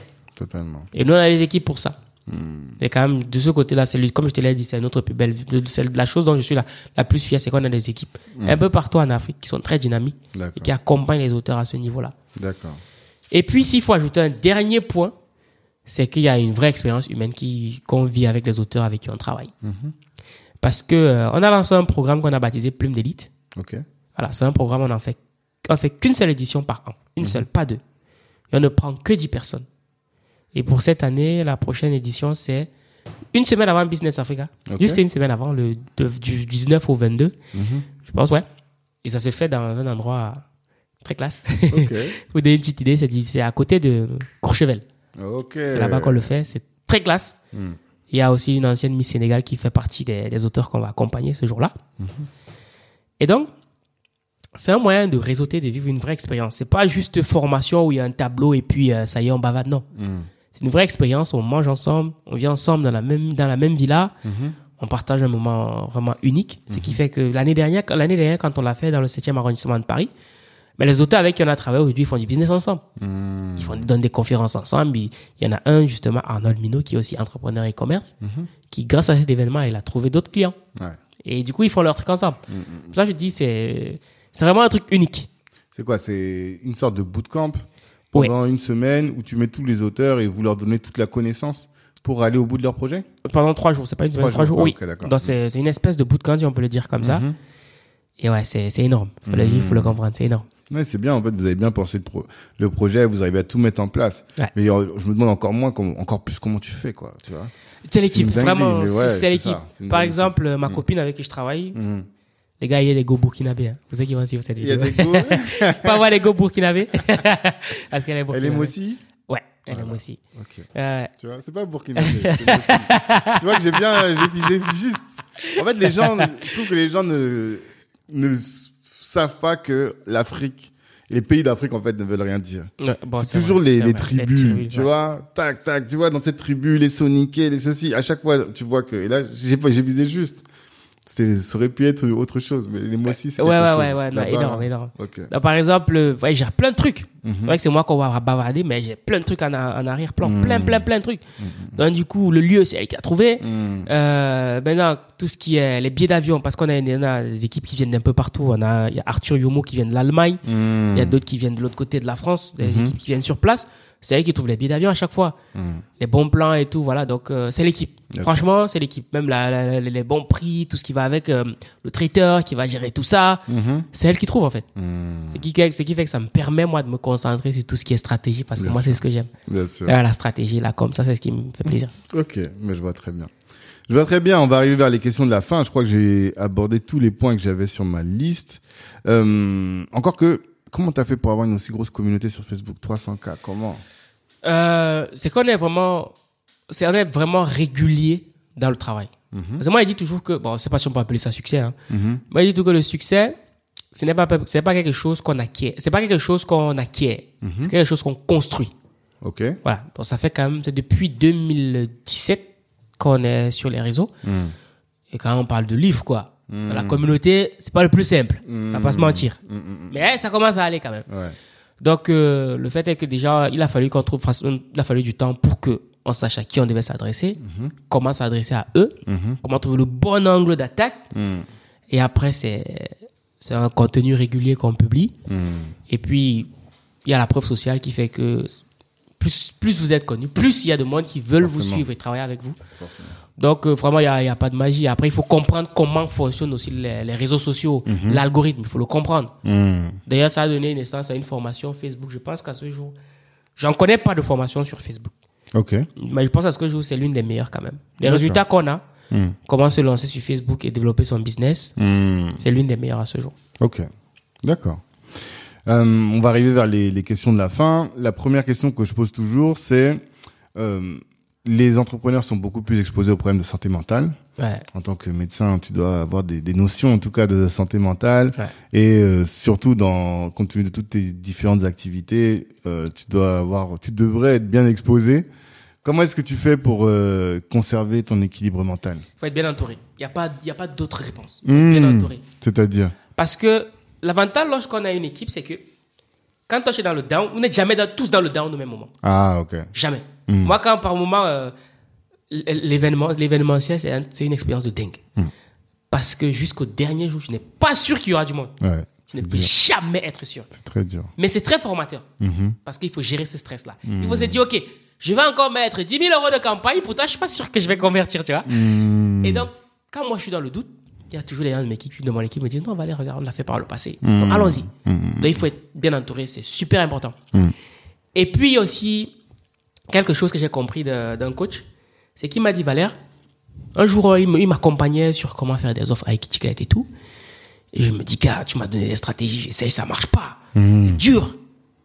Et il me dit, Valère, écoute bien ce que je vais te dire.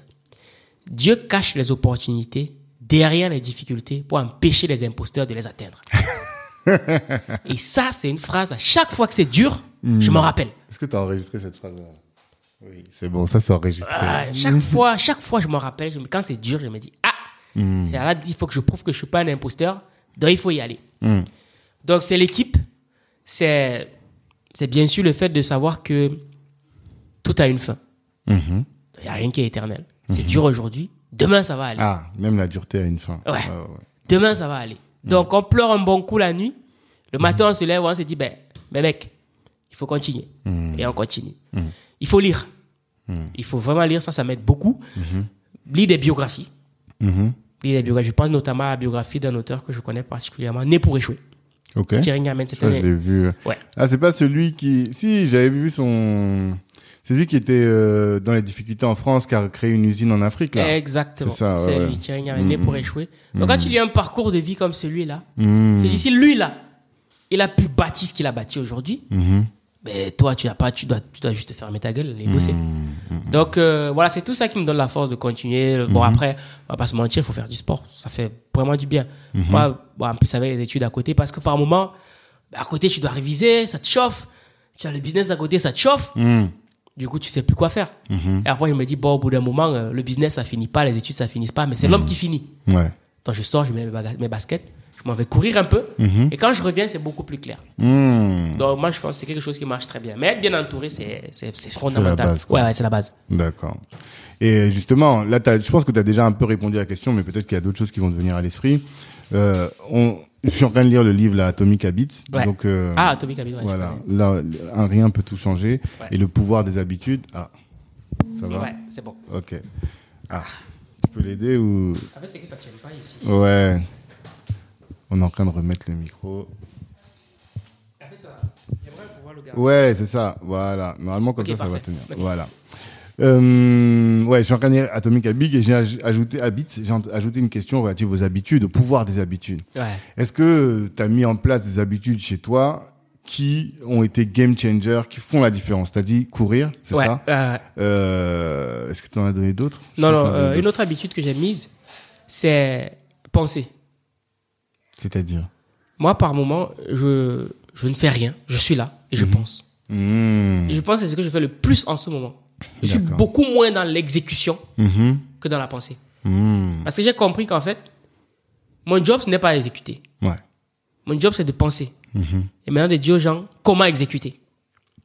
Donc, je- je- des fois, je- des fois, cette- certaines personnes se, ils refusent de d'être dans, dans cette réflexion-là parce qu'ils se disent qu'il faut tout le temps qu'ils soient au four et au moulin. Mmh. Et je le faisais aussi avant. Je me disais non, on va aller arrêter de penser, va travailler. Mais maintenant, je me laisse faire. Mmh. Quand il y a une idée qui me vient à l'esprit, je sais, je, je prends cinq minutes et j'y pense à fond.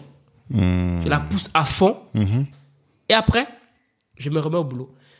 La nuit avant de me coucher, c'est une habitude que j'ai prise aussi. Avant de dormir, je lis. Après, je me couche et je pense. Je laisse mon esprit divaguer. Et après, ça me, ça me fait beaucoup de bien. Mhm. Et s'il y a une dernière habitude que je dirais que j'ai que, que j'ai mis en place, je dirais beaucoup plus, c'est beaucoup plus avec l'équipe à ce niveau. Avant, on le faisait pas, maintenant, on le fait de manière régulière, même si c'est 30 minutes. Mhm. C'est chaque semaine, on se donne, chaque semaine, on a un jour, on fait le point. Même si on n'a rien fait, on fait le point. On fait le point, c'est super important pour les perspectives d'avenir, pour toujours garder cette, cette cohésion-là, parce que on ne se voit pas, en fait. Mmh. Vous êtes tous en full remote. Euh, voilà. Ils sont euh, allés partout dans le monde, c'est ça Ouais, voilà, voilà. Donc, on fait toujours le point comme ça et ça permet de garder cette, cette cohésion-là. Mmh. Ouais, petite habitude qu'on a mise en place. Une fois par semaine, c'est beaucoup, hein Combien de temps Euh, ça dépend du projet. Par exemple, là, comme on a le, le week-end de l'écrivain, là, Mhm. là, chaque semaine, on taffe dessus, on est une heure, une heure par semaine, ouais. D'accord, c'est pas mal. Euh, autre question, si l'Afrique était le Wakanda, quel rôle toi tu jouerais dedans Je dois t'avouer que Wakanda, je l'ai regardé, mais je, je suis pas trop film. Encore moins de science-fiction. J'ai regardé parce que c'était la communauté, vraiment, vraiment, vraiment, vraiment. D'accord. Donc, je saurais pas répondre à cette question, je saurais pas. Tu saurais pas? Non, je saurais pas. Mais alors, je pense que l'idée c'est de savoir dans une euh, Afrique idéale, quoi, Ouais. tu vois Quel rôle tu jouerais dans une Afrique idéale? Moi, j'aimerais jouer le rôle de celui-là qui serait la source d'inspiration. Mhm. Que les gens se disent, si j'ai pu faire ça ou ça, c'est parce que Valère a pu le faire. C'est parce que Valère a dit un jour une phrase qui m'a permis de me de rendre compte que je peux aussi le faire. Ça, c'est, ça, c'est mon combat. Ça, si à chaque fois quelqu'un me dit, Valère, grâce à toi, j'ai pu lancer mon business, moi, c'est jackpot, c'est la fête, tu vois. Ok, c'est- top. Et euh, dernière question, voilà, on a parlé pendant 1h45, 43. Euh, Qu'est-ce que tu veux que nos auditeurs, qui sont la jeunesse noire de la diaspora, probablement entreprenante, en tout cas qui aspire à entreprendre, ou en tout cas qui veut a des ambitions, qu'est-ce que tu veux absolument qu'ils retiennent qu'il Faut pas qu'ils passent à côté de ce point-là. Ce serait quoi? C'est une phrase que je tiens du coach Simon Ouedraogo Ok. qui dit que le monde n'est pas mauvais à cause des mauvaises personnes. Le monde est mauvais à cause des bonnes personnes qui ne font pas leur travail. Donc, moi, j'estime que chaque être humain a son rôle à jouer. Mhm. C'est à chacun de faire son, son travail. Parce que il y a des gens qui ont une vision, je vais dire malveillante, Mm. et ils se battent pour répandre cette vision-là. Pendant ce temps, des personnes qui ont une vision bienveillante, jouent les matures, ils restent dans l'ombre. Ils disent que non, je veux pas me faire voir. Mm. Du coup, ceux qui ont cette vision malveillante-là prennent de l'espace. Voilà pourquoi moi j'invite tous nos intellectuels, entre griffes, à se rendre visibles et accessibles, à répandre ce qu'ils ont, ce qu'ils savent. Ce n'est que comme ça qu'on pourra dire, OK, cette communauté-là a du pouvoir, elle a du potentiel et elle prend de la place. Voilà pourquoi moi, je salue. Mais c'est pour ça que quand j'ai pris conscience de ça, moi, quand je vois les gens de la communauté qui font quelque chose, bon, malheureusement, je ne peux pas être tout le temps à Paris, mais à Marseille, quand il y a un truc que je trouve intéressant, j'y vais, je repartage. C'est qu'il y en a des fois quand ils ont leur page vraiment, c'est que leur contenu. Moi, nous ne sommes pas dans cette dynamique. Donc si c'est intéressant, voilà, est-ce que tu peux, je le fais. Parce que je me dis, on a, on a tellement de choses à faire, on a tellement de choses à montrer. Ça serait dommage qu'on joue les matures et qu'on reste tout le temps en retrait. On ne veuille pas se faire voir. Ok. Bilan des courses, quel est le monde qu'on va laisser à nos enfants? Ça, c'est la question à se poser. Et puis, dernière chose, dernière chose, c'est, je le tiens d'un grand frère, Eric Alindou. Il dit que, après notre mort, la seule chose dont les gens se rappelleront, c'est ce qu'ils sont devenus grâce à nous. En soi, les maisons, les voitures, euh, je vais dire quoi, les téléphones, que personne ne se souvient de, des maisons de Michael Jackson, tout le monde s'en fout. Mais ce dont les gens se souviennent, c'est les moments que Michael Jackson leur a permis de vivre. Et c'est ça que je dis, dans ça que je dis, chacun doit faire son travail. Parce qu'on se rappellera de l'impact que tu as eu dans la vie des gens. Pas de tes biens, ça, tout le monde s'en fout. Voilà pourquoi les Africains doivent écrire. Bonne- Belle conclusion, il est retombé sur ses pattes, il a dit écrivez pour devenir des dieux. J'ai pas oublié cette ah oui, oui, histoire-là. oui, c'est fondamental. Devenir des dieux. Moi aussi, je vais devenir un dieu, j'ai écrit. Ah, ça y est, Fondamental. chaud. Parce qu'après, euh, moi aujourd'hui, ma fierté, c'est que je suis sûr d'une chose, c'est que le jour si aujourd'hui je meurs, il y a minimum 10 000 personnes qui vont dire ce gars, je le connais, il y a son livre. Et même après moi, parce qu'aujourd'hui, ce livre est devenu quasiment viral. On m'envoie un message, on me joue, on me dit Valère, ben, ton livre un pied à l'école, dans le business s'est retrouvé parce que je l'ai vendu en PDF. Moi, mes livres, si moi je pouvais tous les faire en, en fichier numérique, les distribuer partout, je l'aurais fait. Et juste qu'après, quand on a des partenaires avec qui on travaille, on peut plus se permettre certain nombre de choses. Elle me dit, ouais, euh, ton livre, on a partagé ça dans mon groupe des étudiants de médecine. Hmm. Je dis, ah ben c'est super. Et là, j'ai plein de retours à chaque fois. Que ouais, j'ai lu ton livre, j'ai lancé mon business, je suis étudiant et tout. Et même quand on va aux conférences, j'ai des retours. Je me dis, ah ben c'est parfait. C'est parfait. Donc, c'est que Claudel m'a donné. Moi, je redonne à mon tour. Et ainsi de suite. Je pense que si on fait cela, c'est comme ça qu'on aura une communauté de plus en plus forte. Totalement. On est totalement aligné avec ce que tu viens de dire.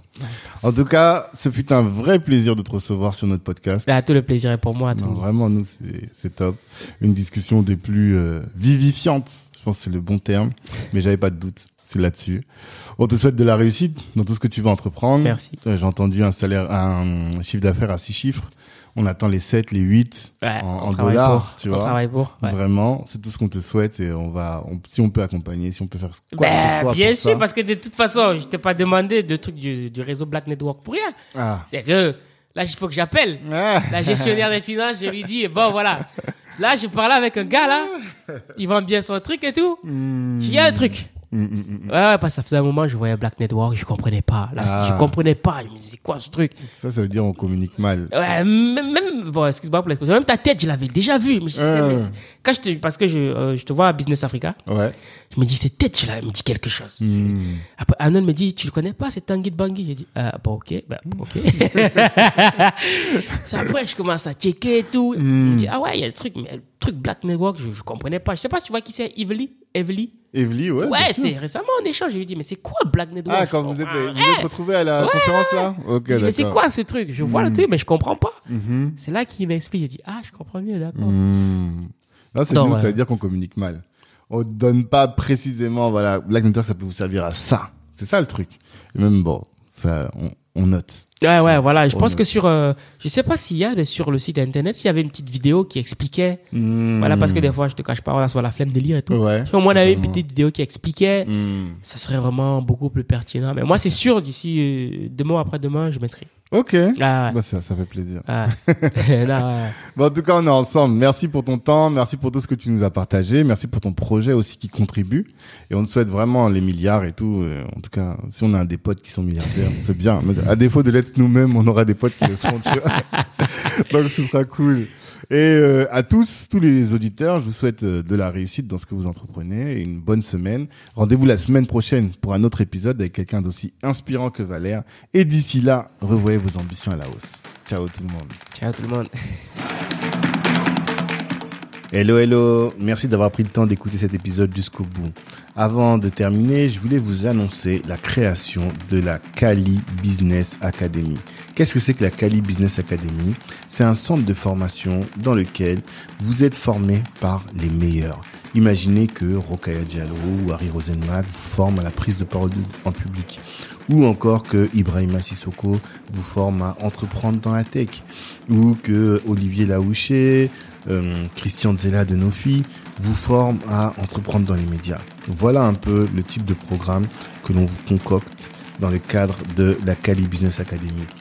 Apprenez à entreprendre, certes, à vous insérer ou à obtenir des skills professionnels, mais en étant formé par les meilleurs. Ces meilleurs-là, vous les avez écoutés dans le cadre du podcast, vous les connaissez dans la communauté et ils sont là à votre disposition pour répondre aussi à toutes vos questions.